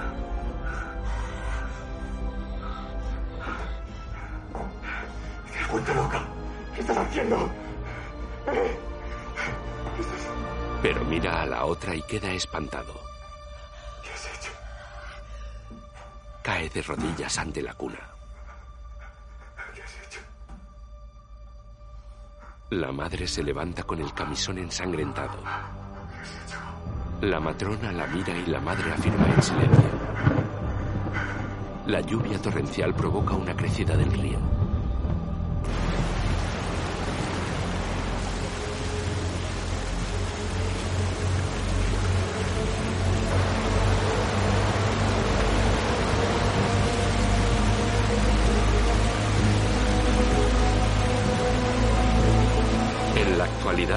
Forense. El bisturí que usó Rosario pertenece al mismo set quirúrgico que el diente de sierra que encontramos. Lo que prueba que el tártalo es quien visitaba a Rosario. Amaya. Que debió decirle dónde estaban los huesos de mi hermana. Jonan. Eso le conecta con las profanaciones de la iglesia. ¿Creéis que el tártalo podría ser mi madre? No creo. Dejaron huesos en la cueva cuando ella ya estaba ingresada. ¿Y Garrido? ¿El hombre sin dedos? Tampoco. Cuando asesinaron a Joana, Garrido estaba en la cárcel. No podría haberle amputado el brazo. Ya, pero es que el caso de Joana no encaja con los demás. No era del Baztán, pero vivía en el valle. Su asesino la mató impulsivamente y después improvisó la escena del crimen. Pero entonces, ¿cómo es posible que el tártalo apareciera en el momento exacto para llevarse su trofeo? Igual fue testigo de todo porque vigilaba a Jason, pero todavía no le controlaba del todo. O quizás a quien vigilaba era Joana y no a su asesino. Desde luego en su relación con ella hay algo muy especial. Sí, una gran discordancia. Amaya y Jonan van en su coche hacia Elizondo.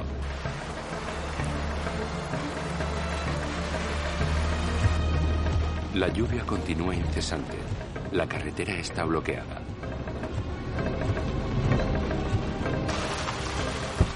Un camión ha volcado. Paran y bajan. Se acercan a un policía foral. Buenos días. Los bomberos dicen que todavía tardarán una hora en retirar todo y volver a abrir la vía. Vale, dejaremos el coche aquí y vendremos a por él más tarde. Y tengan cuidado en el pueblo, el río se va a desbordar y hemos tenido que acordonar varias casas y el viejo hospital abandonado. Gracias.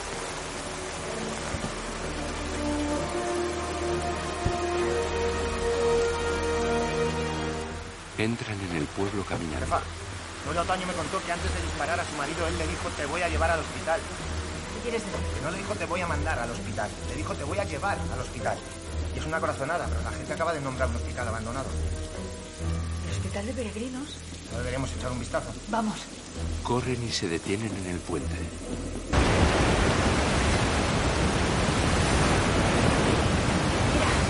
Es el hospital. ¿Hay alguien? ¡Vamos! Corren. Policial y entran pistola en mano.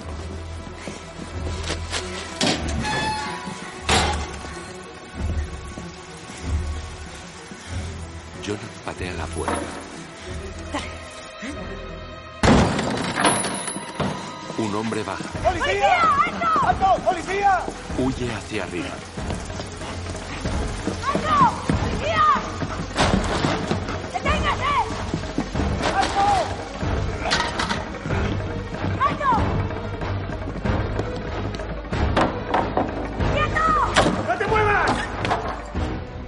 Encañonan y se detiene. ¡Las manos donde pueda verlas! ¡Arrodíllate! ¡Ya! El hombre arroja su móvil al río. Huye. ¡Jonas, por el otro lado! Intentan rodearlo. Amaya le sigue y el hombre le arroja todo a su paso.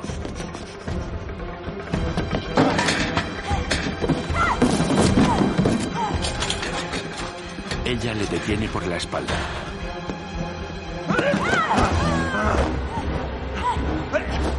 Se zafa. Continúa la persecución. Jonan sube al piso superior.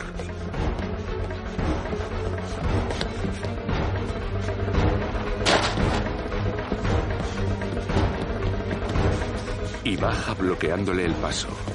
¡Quieto! ¿Lo tienes? Lo tengo. No te muevas. Tranquilo. No te muevas. Quieto. Tranquilo. Se arroja por el hueco de la escalera. Quedan petrificados. Después, en la sala de espera del hospital, Jonan trae dos vasos de plástico. Toma, Creo que no puedo con más cafeína. por eso te he traído un chocolate. Gracias.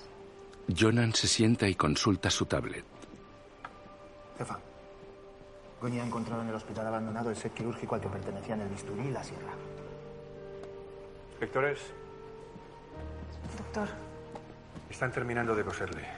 Tiene fracturas múltiples, una conmoción cerebral severa, tres discos hundidos. Vivirá de milagro, pero no sé cuándo estará en condiciones de declarar. es de vital importancia que hablemos con él. Por favor, avísenos en cuanto despierte. De acuerdo, inspectora. Sea la hora que sea, por favor. No se preocupe, inspectora. Por la noche la lluvia continúa y Amaya se dirige con su coche a la parte posterior de Juanita Enea. Se detiene y baja.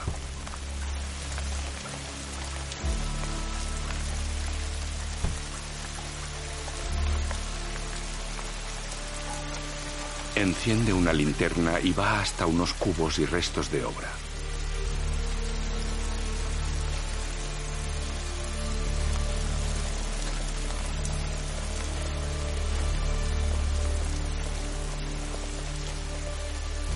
Se detiene ante un cajón de madera y lo abre. Usando un palo tira de una tela y bajo ella aparece una calavera infantil.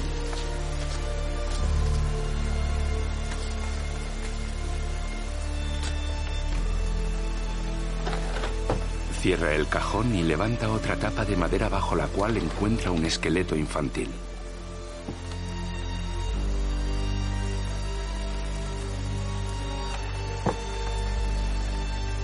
Cierra y queda pensativa.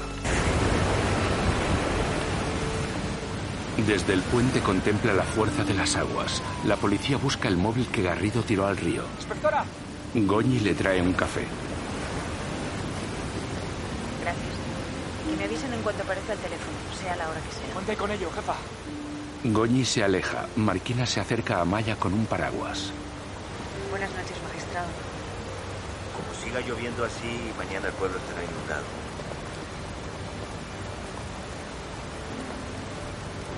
Muchas gracias por haber venido hasta aquí. El agua comienza a rebasar el arco del puente. Amaya habla por el móvil con James, que está en su galería de arte. James. Dile al arquitecto que no toquen nada hasta dentro de unos días. Tenemos que procesar el lugar y extraer todos los huesos. Mientras él responde, Amaya mira el folleto en su mano. Y hay algo más que necesito decirte. No voy a poder estar contigo en la inauguración. James queda en silencio. Lo siento, amor. Creí que estaríamos juntos los tres. No te preocupes, Amaya, lo entiendo. Hablamos luego. Te quiero. Dale un beso a Ibai de mi parte. Amaya cuelga y permanece impactada por la impotencia. Va hasta la cuna y coge a Ibai en brazos.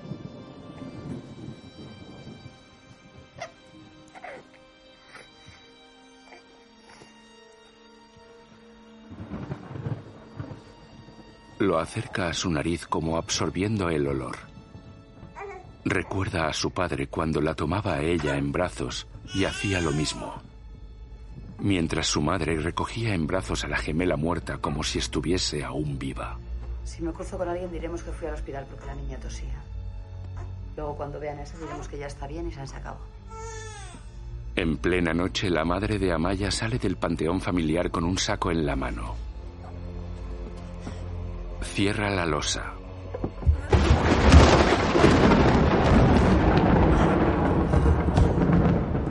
Coge el saco de lona negra y camina entre los sepulcros. Una figura oscura se le acerca y ella le entrega el saco. En la actualidad, Amaya sale de Elizondo en su coche y llega al hospital donde está el prisionero. Después va con Jonan en el coche. Vale, que nos avisen cuando estén allí. Los técnicos están yendo a casa de su familia para hacerse cargo de los huesos. Y Montes dice que han encontrado un móvil en el río, a 100 metros de donde lo tiró Garrido. ¿Es el suyo? Eso parece. Todavía tienen que comprobarlo. No sé. Es probable que la corriente lo haya Un cuerpo cayó sobre el coche. Salen asustados. Es el prisionero. Amaya habla con el personal. Que ha recibido una llamada, pero si era un acusado vigilado. No sé cómo ha podido pasar. Soy la inspectora Salazar de homicidios de la Policía Foral. ¿Quién está al cargo? Yo soy la supervisora. ¿Cómo es posible que un paciente vigilado haya recibido una llamada? Es que, como estaba sedado, se conoce que el teléfono de la habitación no lo habían desconectado. Al móvil. Dime, Montes. Jefa, Garrido consiguió ese número de teléfono hace varios días. Apenas hizo unas 20 llamadas. Llamó una vez a casa de su cuñada Ana y todas las demás al servicio de psiquiatría de la clínica universitaria. Llamó al servicio de psiquiatría de la clínica universitaria. Eso es. Vale. Buscad si los demás asesinos también hicieron terapia en la cárcel o antes de entrar. Mirad sus historiales, hablad con la familia, lo que haga falta. De acuerdo. Lo tengo. Jefa, Jonan. tengo la ubicación de la llamada que ha recibido Garrido. Hotel Reino de Navarra. Eso está al lado de la clínica. Guardia Civil. He hablado con las cárceles en las que estuvieron los implicados. En efecto, todos recibieron terapia en prisión. La tutoría la lleva la clínica universitaria. Teniente, ¿aparece el nombre de algún doctor en los informes? Todos aparecen firmados por un tal... Doctor Sarasola. Entran en el despacho de Sarasola. Perdonen. ¿No están? Si quieren hablar con el padre Sarasola, tienen que pedir una cita. Llévenos donde esté. Juez. Maya, sin pruebas no puedo darte una orden para encerrar a Sarasola. Solo quiero interrogarles. Es responsable de las terapias donde les lavaban el cerebro. Eso será difícil de probar. Además supone un conflicto con la Santa Sede y con una clínica muy prestigiosa del Opus Dei. Lo siento, señoría, que usted no tenga huevos para acusar una orden no me va a impedir hacer mi trabajo. Enojado, el juez Marquina arroja su móvil. Amaya y Jonan ¿Por qué llegan a la capilla. yo de las profanaciones? Sarasola está orando junto a unos chicos. No creo que este sea el lugar más adecuado. ¿Y por qué apareció de repente para llevarse a mi madre? Los veo luego. Los chicos se van.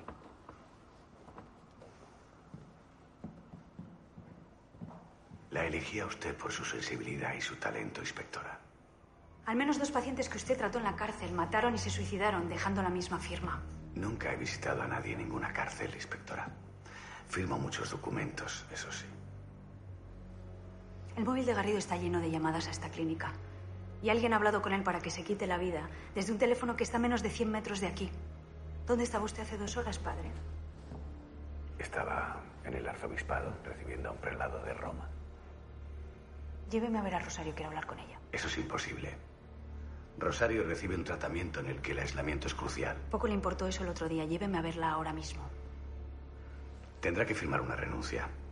Y la clínica declinará cualquier responsabilidad. Quiero ver a Rosario ahora. Él la mira serio, luego los lleva a la habitación de Rosario.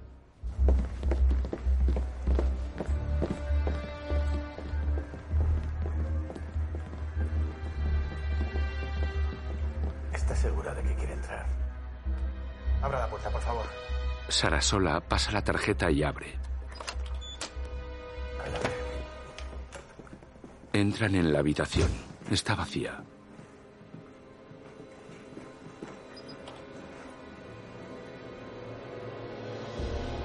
¿Dónde está? Sarasola sale y ellos le siguen.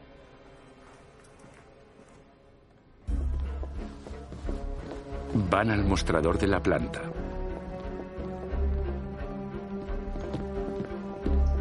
Enfermera, ¿por qué no está Rosario Turzaeta en su habitación?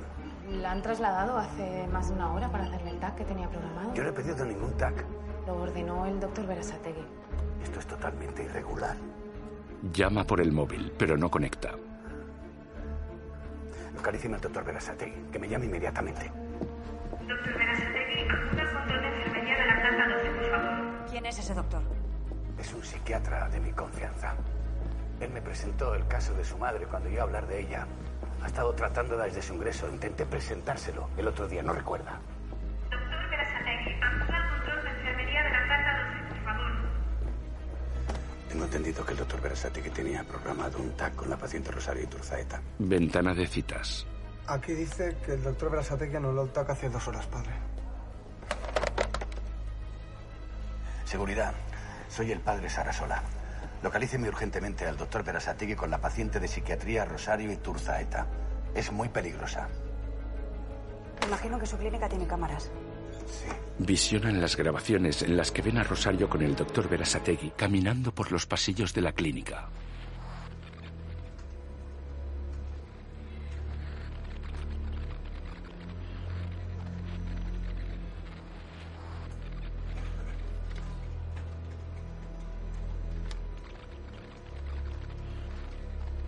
Bajan al sótano.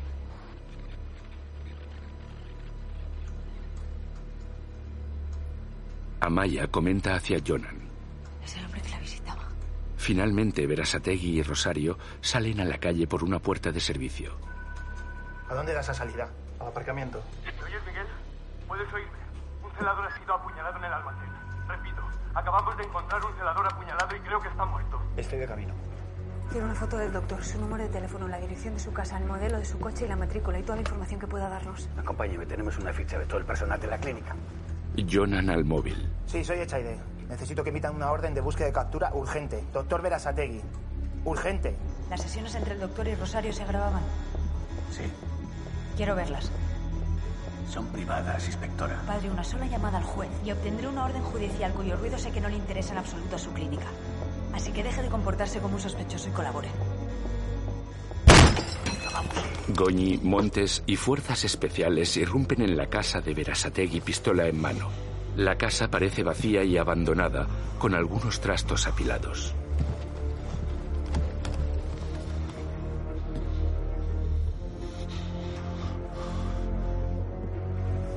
Tras cada habitación vacía gritan. ¡Limpio! ¡Limpio! Amaya, Jonan y Sarasola visionan las sesiones de Rosario con el doctor Berasategui. ¿Cómo se encuentra? Muy bien, gracias. ¿Podré recibir visitas, doctor? No son aconsejables en esta primera parte del tratamiento, pero le prometo que más adelante lo estudiaremos, ¿de acuerdo? Lo que usted diga. ¿Echa de menos a alguien? A mi hija Flora. A mi yerno Víctor. Antes venían siempre a verme. Aquí dice que tiene dos hijas más, Rosaura y Amaya. Una sola vez vino a Maya a ver a su madre. Una sola. ¿Y por qué cree que fue solo una vez? Sus motivos tendrá. Mientras, en casa del doctor Berasategui continúan la inspección. Todo está cerrado y vacío.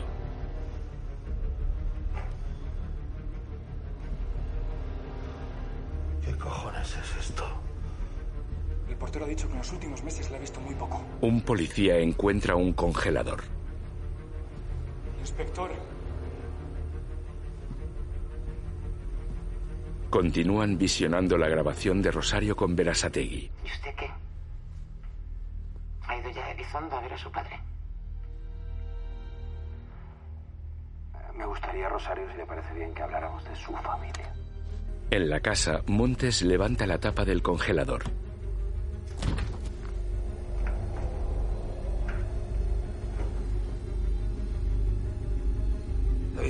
Equipo de campo y llama al juez. Tenemos que procesar todo esto cuanto antes. Amaya rebobina. ¿Y usted qué? ¿Ha ido ya a Elizondo a ver a su padre? Después, Iriarte muestra la foto de Verasategui a Inés Lorenzo. Solía venir al taller a ver a Jason. A mí siempre me pareció raro que un hombre así, tan elegante como él, se viniera hasta aquí para hablar como mecánico sin estudio.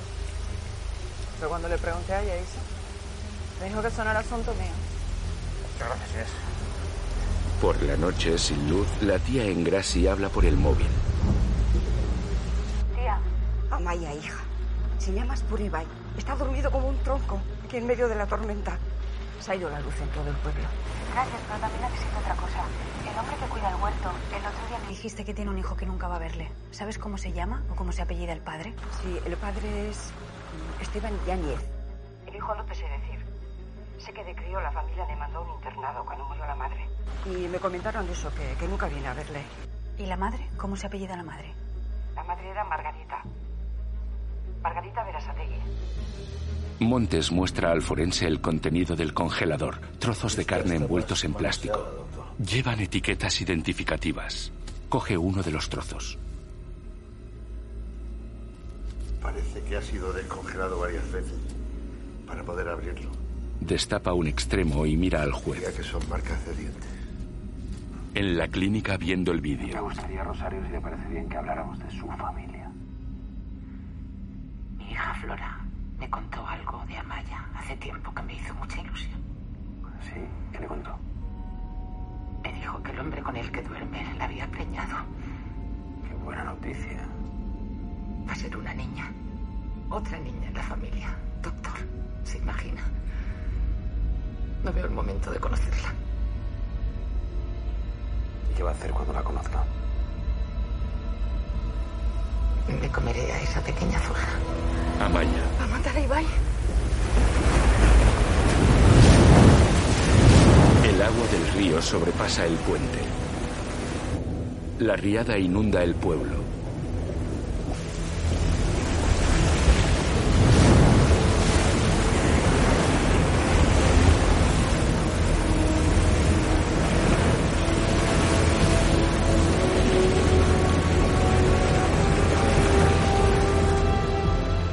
Va en coche con Jonan conduciendo. Habla por el móvil crispada. Ross. Amaya. Ross, escúchame bien, escúchame bien. Corre a casa de la tía. La mal se ha escapado y está yendo por Ibai. Está yendo a matar a Ibai. ¡Corre! Amaya, ¿cuánto? Ok. No me cuelgues, estate conmigo, pero corre. No te juro, tranquila, de verdad. ¿Cuánto? ¿Cuánto? Nada, vamos, coge esta mano, vamos. Amaya, estaba viendo, tranquila. Rosaura y su capataz nadan por la calle. ¡Venga! Van hacia la casa de la tía. Un balcón se desploma y cae rozándoles.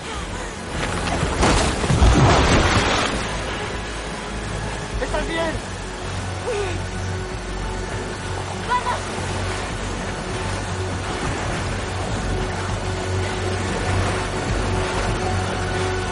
Montes e Iriarte van en coche.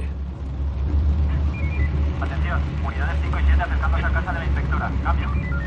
Rosaura y el capataz avanzan hacia casa de la tía.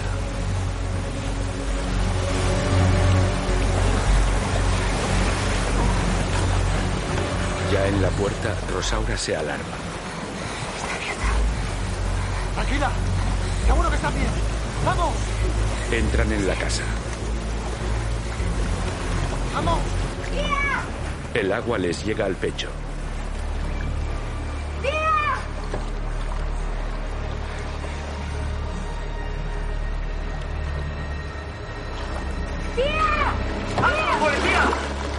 linterna. Soy Rosaura, la hermana de Maya. Tranquila.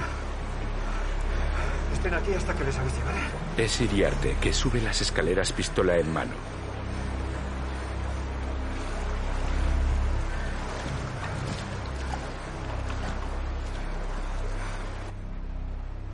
Arriba, avanza por el pasillo.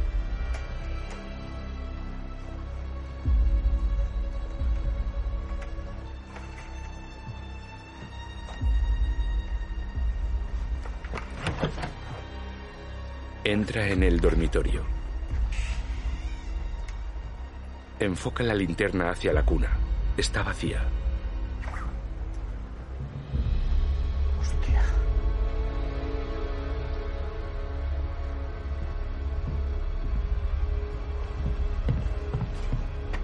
Mira en el cuarto de baño. Amaya se acerca en el coche temblando por la tensión.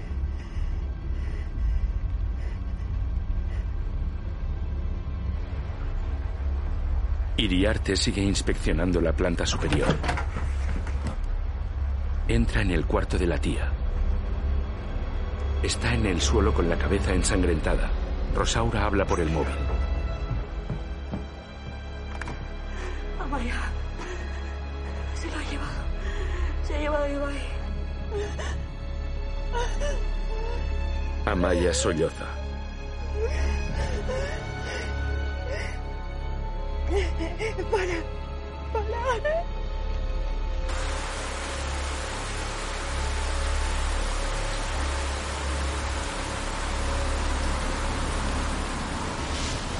Jonan detiene el coche. Amaya sale descompuesta bajo la lluvia.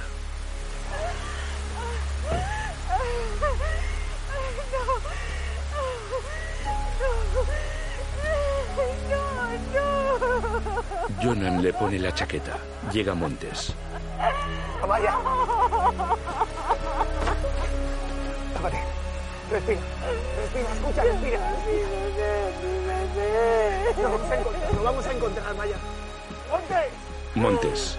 Hemos dado aviso a la Guardia Civil, a la Sansa, a los gendarmes. Hemos cortado la carretera con la que está cayendo. Seguro que tienen que estar escondidos en algún sitio. Su padre se llama Esteban Llanes. Es de Lizondo. Búscale en su casa, en Juanitanea, por favor. Por favor. ¡Fíjate! Ya que sería Juan y Tenea con una patrulla. Nosotros estamos camino de Elizondo. Es muy probable que estén ahí. Dios. Vamos a por él. Vamos, vamos a por él. ¿A dónde? Dios. Suben al coche.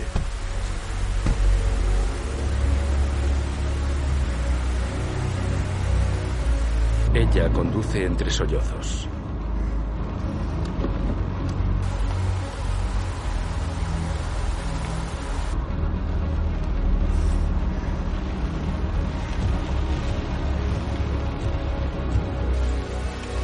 La estrecha y sinuosa carretera se interna en un bosque intrincado.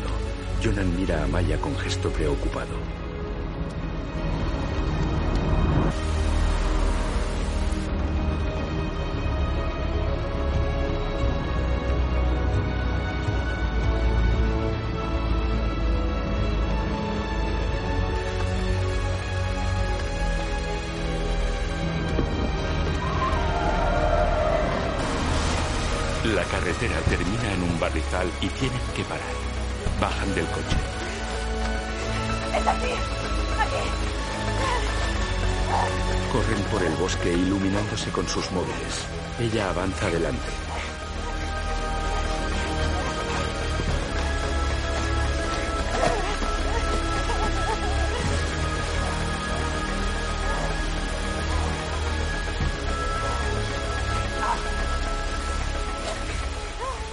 En todas direcciones.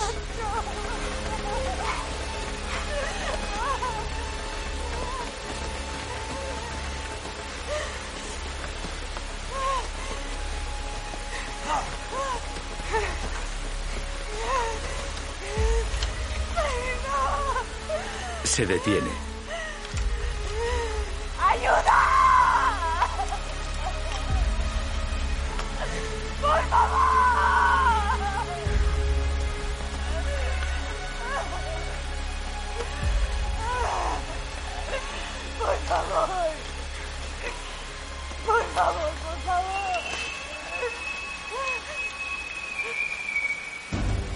Oye un silbido lejano y ella corre. Se meten en un arroyo. ¡Es por aquí, Jonah! ¡Es por aquí! Jonan cae. ¡Jonah, eres tú! ¡Ábrete al casco! ¡Anda por Ibai! ¡Corre! ¡Vete! Tiene la pierna ensangrentada. Ella se aleja corriendo.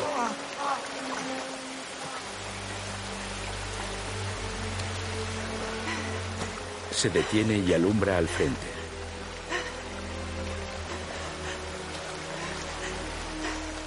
Ante ella está la entrada a la cueva de los huesos. Se detiene temblando. Saca su pistola y avanza iluminándose con el móvil.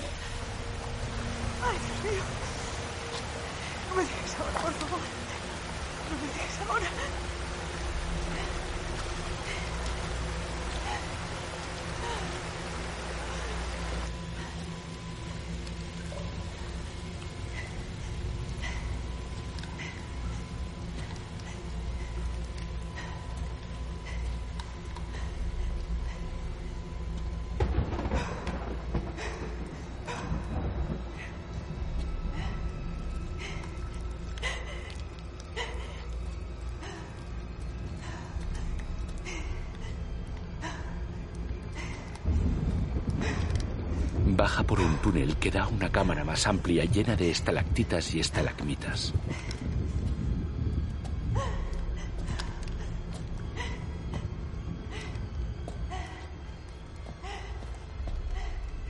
Ve al doctor Verasategui iluminado por un farol de gas. Amaya se oculta tras unas estalagmitas.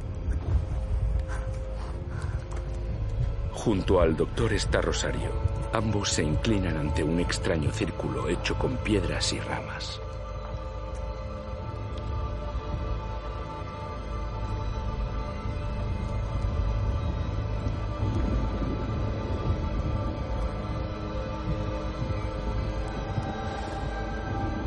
Rosario se yergue y levanta un cuchillo. Amaya dispara.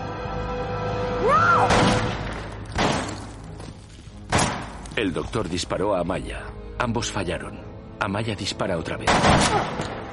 El doctor cae. Quieta, no te muevas. Rosario tiene el cuchillo sobre el bebé. Tira el cuchillo y levántate. El doctor. No puedes pararlo, Amaya. Esto es mucho más grande que nosotros. ¡Cállate! Tira el cuchillo y levántate. Apártate de mi hijo. Rosario la mira sorprendida. Hijo, Mira al bebé.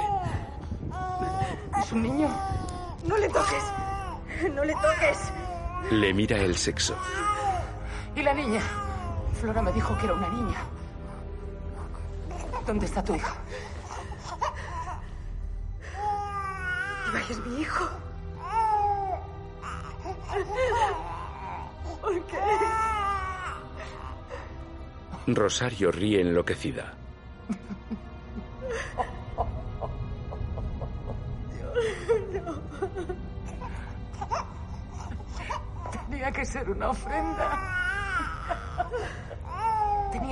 Niña, como tu hermana o como tú.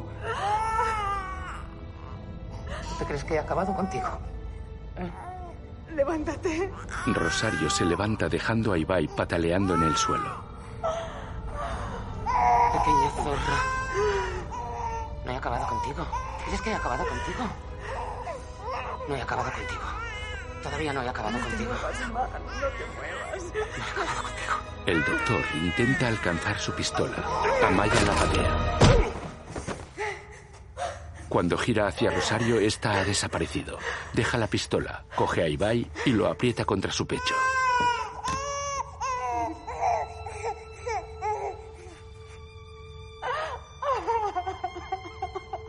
Recoge la pistola. Apunta a Verasategui.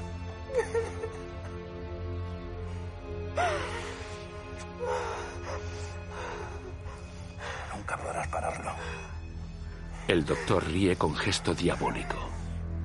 Amanece y la policía foral inspecciona el arroyo.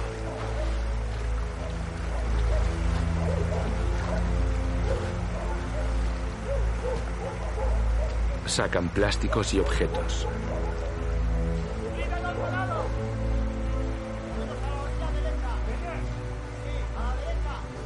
Jonan la llama. Le muestra el abrigo que llevaba Rosario. Debió arrastrarlo en la corriente.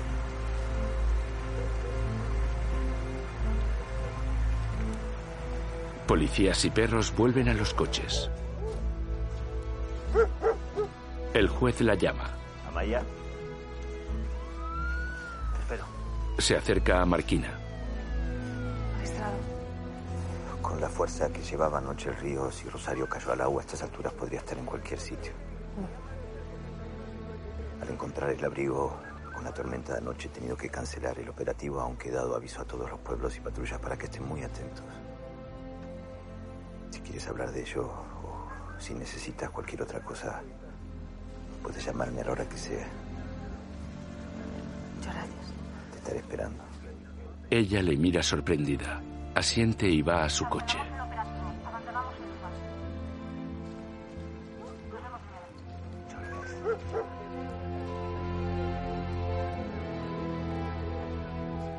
En el pueblo, los equipos de limpieza retiran barro y objetos de las calles.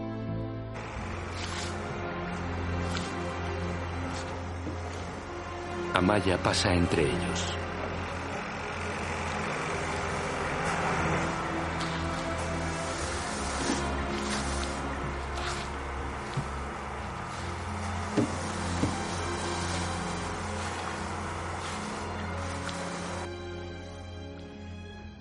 En casa de tía Engrasi, Flora y Rosaura limpian los restos de barro. Llega Amaya y mira con tristeza los muebles sucios y embarrados. Rosaura la ve entrar. Flora le pregunta.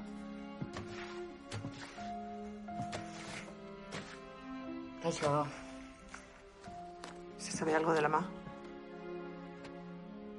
Nada. James baja de los dormitorios con Ibai dormido en sus brazos.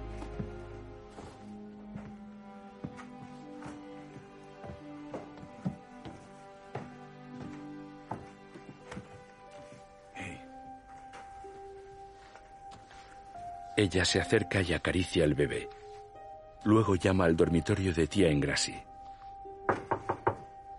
¿Se puede, tía? Pasa, cariño. La tía está en la cama con un brazo escayolado. Amaya se sienta y le coge una mano. ¿Cómo estás? Pues hecho un cuadro, ¿cómo voy a estar? ¿Y tu espalda? Bueno, estaba pensando correr los encierros este año. Amaya se acurruca en su pecho. En comisaría ante el doctor Verasategui y su abogado. Antes de nada, inspectora Salazar, mi cliente quiere darle las gracias por haberle salvado la vida. Esa es su estrategia. Convencerles de que el doctor es una víctima. Mi cliente actuó amenazado por una enferma mental muy peligrosa. Una paciente a la que visitaba con documentación falsa, haciéndose pasar por un familiar. Le apasionaba el caso de Rosario y habían hecho amistad en un hospital anterior. Pero el juez verá que no hubo ninguna mala intención en sus visitas. Seis meses al sumo. Usted le entregó el bisturí con el que atacó un celador. Mi cliente está convencido de que eso no lo pueden probar. ¿Y qué me dice del suicidio de sus otros pacientes? El índice de personas violentas que se quitan la vida es muy alto. Estoy seguro de que al ser inocente mi cliente tiene una coartada para cada ocasión. El doctor Verasategui Jonan. tuvo información de dónde se encontraban los huesos de su familia a través de Rosario. ¿Le gustó eso, inspectora? Amaya endurece el rostro. ¿De dónde sacaste el brazo de mi hermana y dónde está su cuerpo? No sé. El doctor sonríe, cínico. Amaya se levanta. Montes lo ve a través del cristal. Entra en la estancia y le muestra al doctor fotos de la carne del congelador. La inspectora Salazar lo llama la discordancia. Revisando su colección de souvenirs, hemos descubierto que el trozo de Joana Márquez que guardaba ha sido mordido en varias ocasiones. Así que comprobaremos si las marcas en la carne coinciden con sus dientes. Mi cliente tiene implantes dentales, inspector. Espere su turno, abogado. Como decía, su obsesiva fascinación por Joana Márquez le llevó a morder y chupar su carne tantas veces que terminó llenándolo de saliva y por tanto de su ADN. Algo que el señor Perasategui, psiquiatra inductor loco de los cojones, le inculpa directamente. La investigación no tiene la capacidad para cambiar el destino. Sí, claro. Y más vale pájaro en mano que ciento volando. Mi cliente no tiene nada más que decir al respecto de sus suposiciones. Amaya se va de la sala. La imagen vuela por encima del bosque y se detiene en el patio de atrás de Juanita Enea, la casa de campo. Amaya tiene a Ibai en la mochila portabebés. Tía Engrasi lleva su brazo en cabestrillo y Rosaura entrega a James unos huesos infantiles, mientras Flora contempla la escena. James deposita los huesos en una pequeña fosa que ha excavado.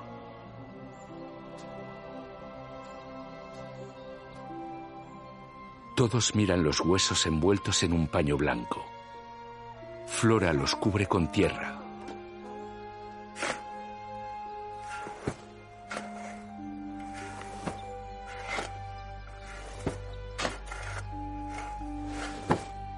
Después se alejan del lugar.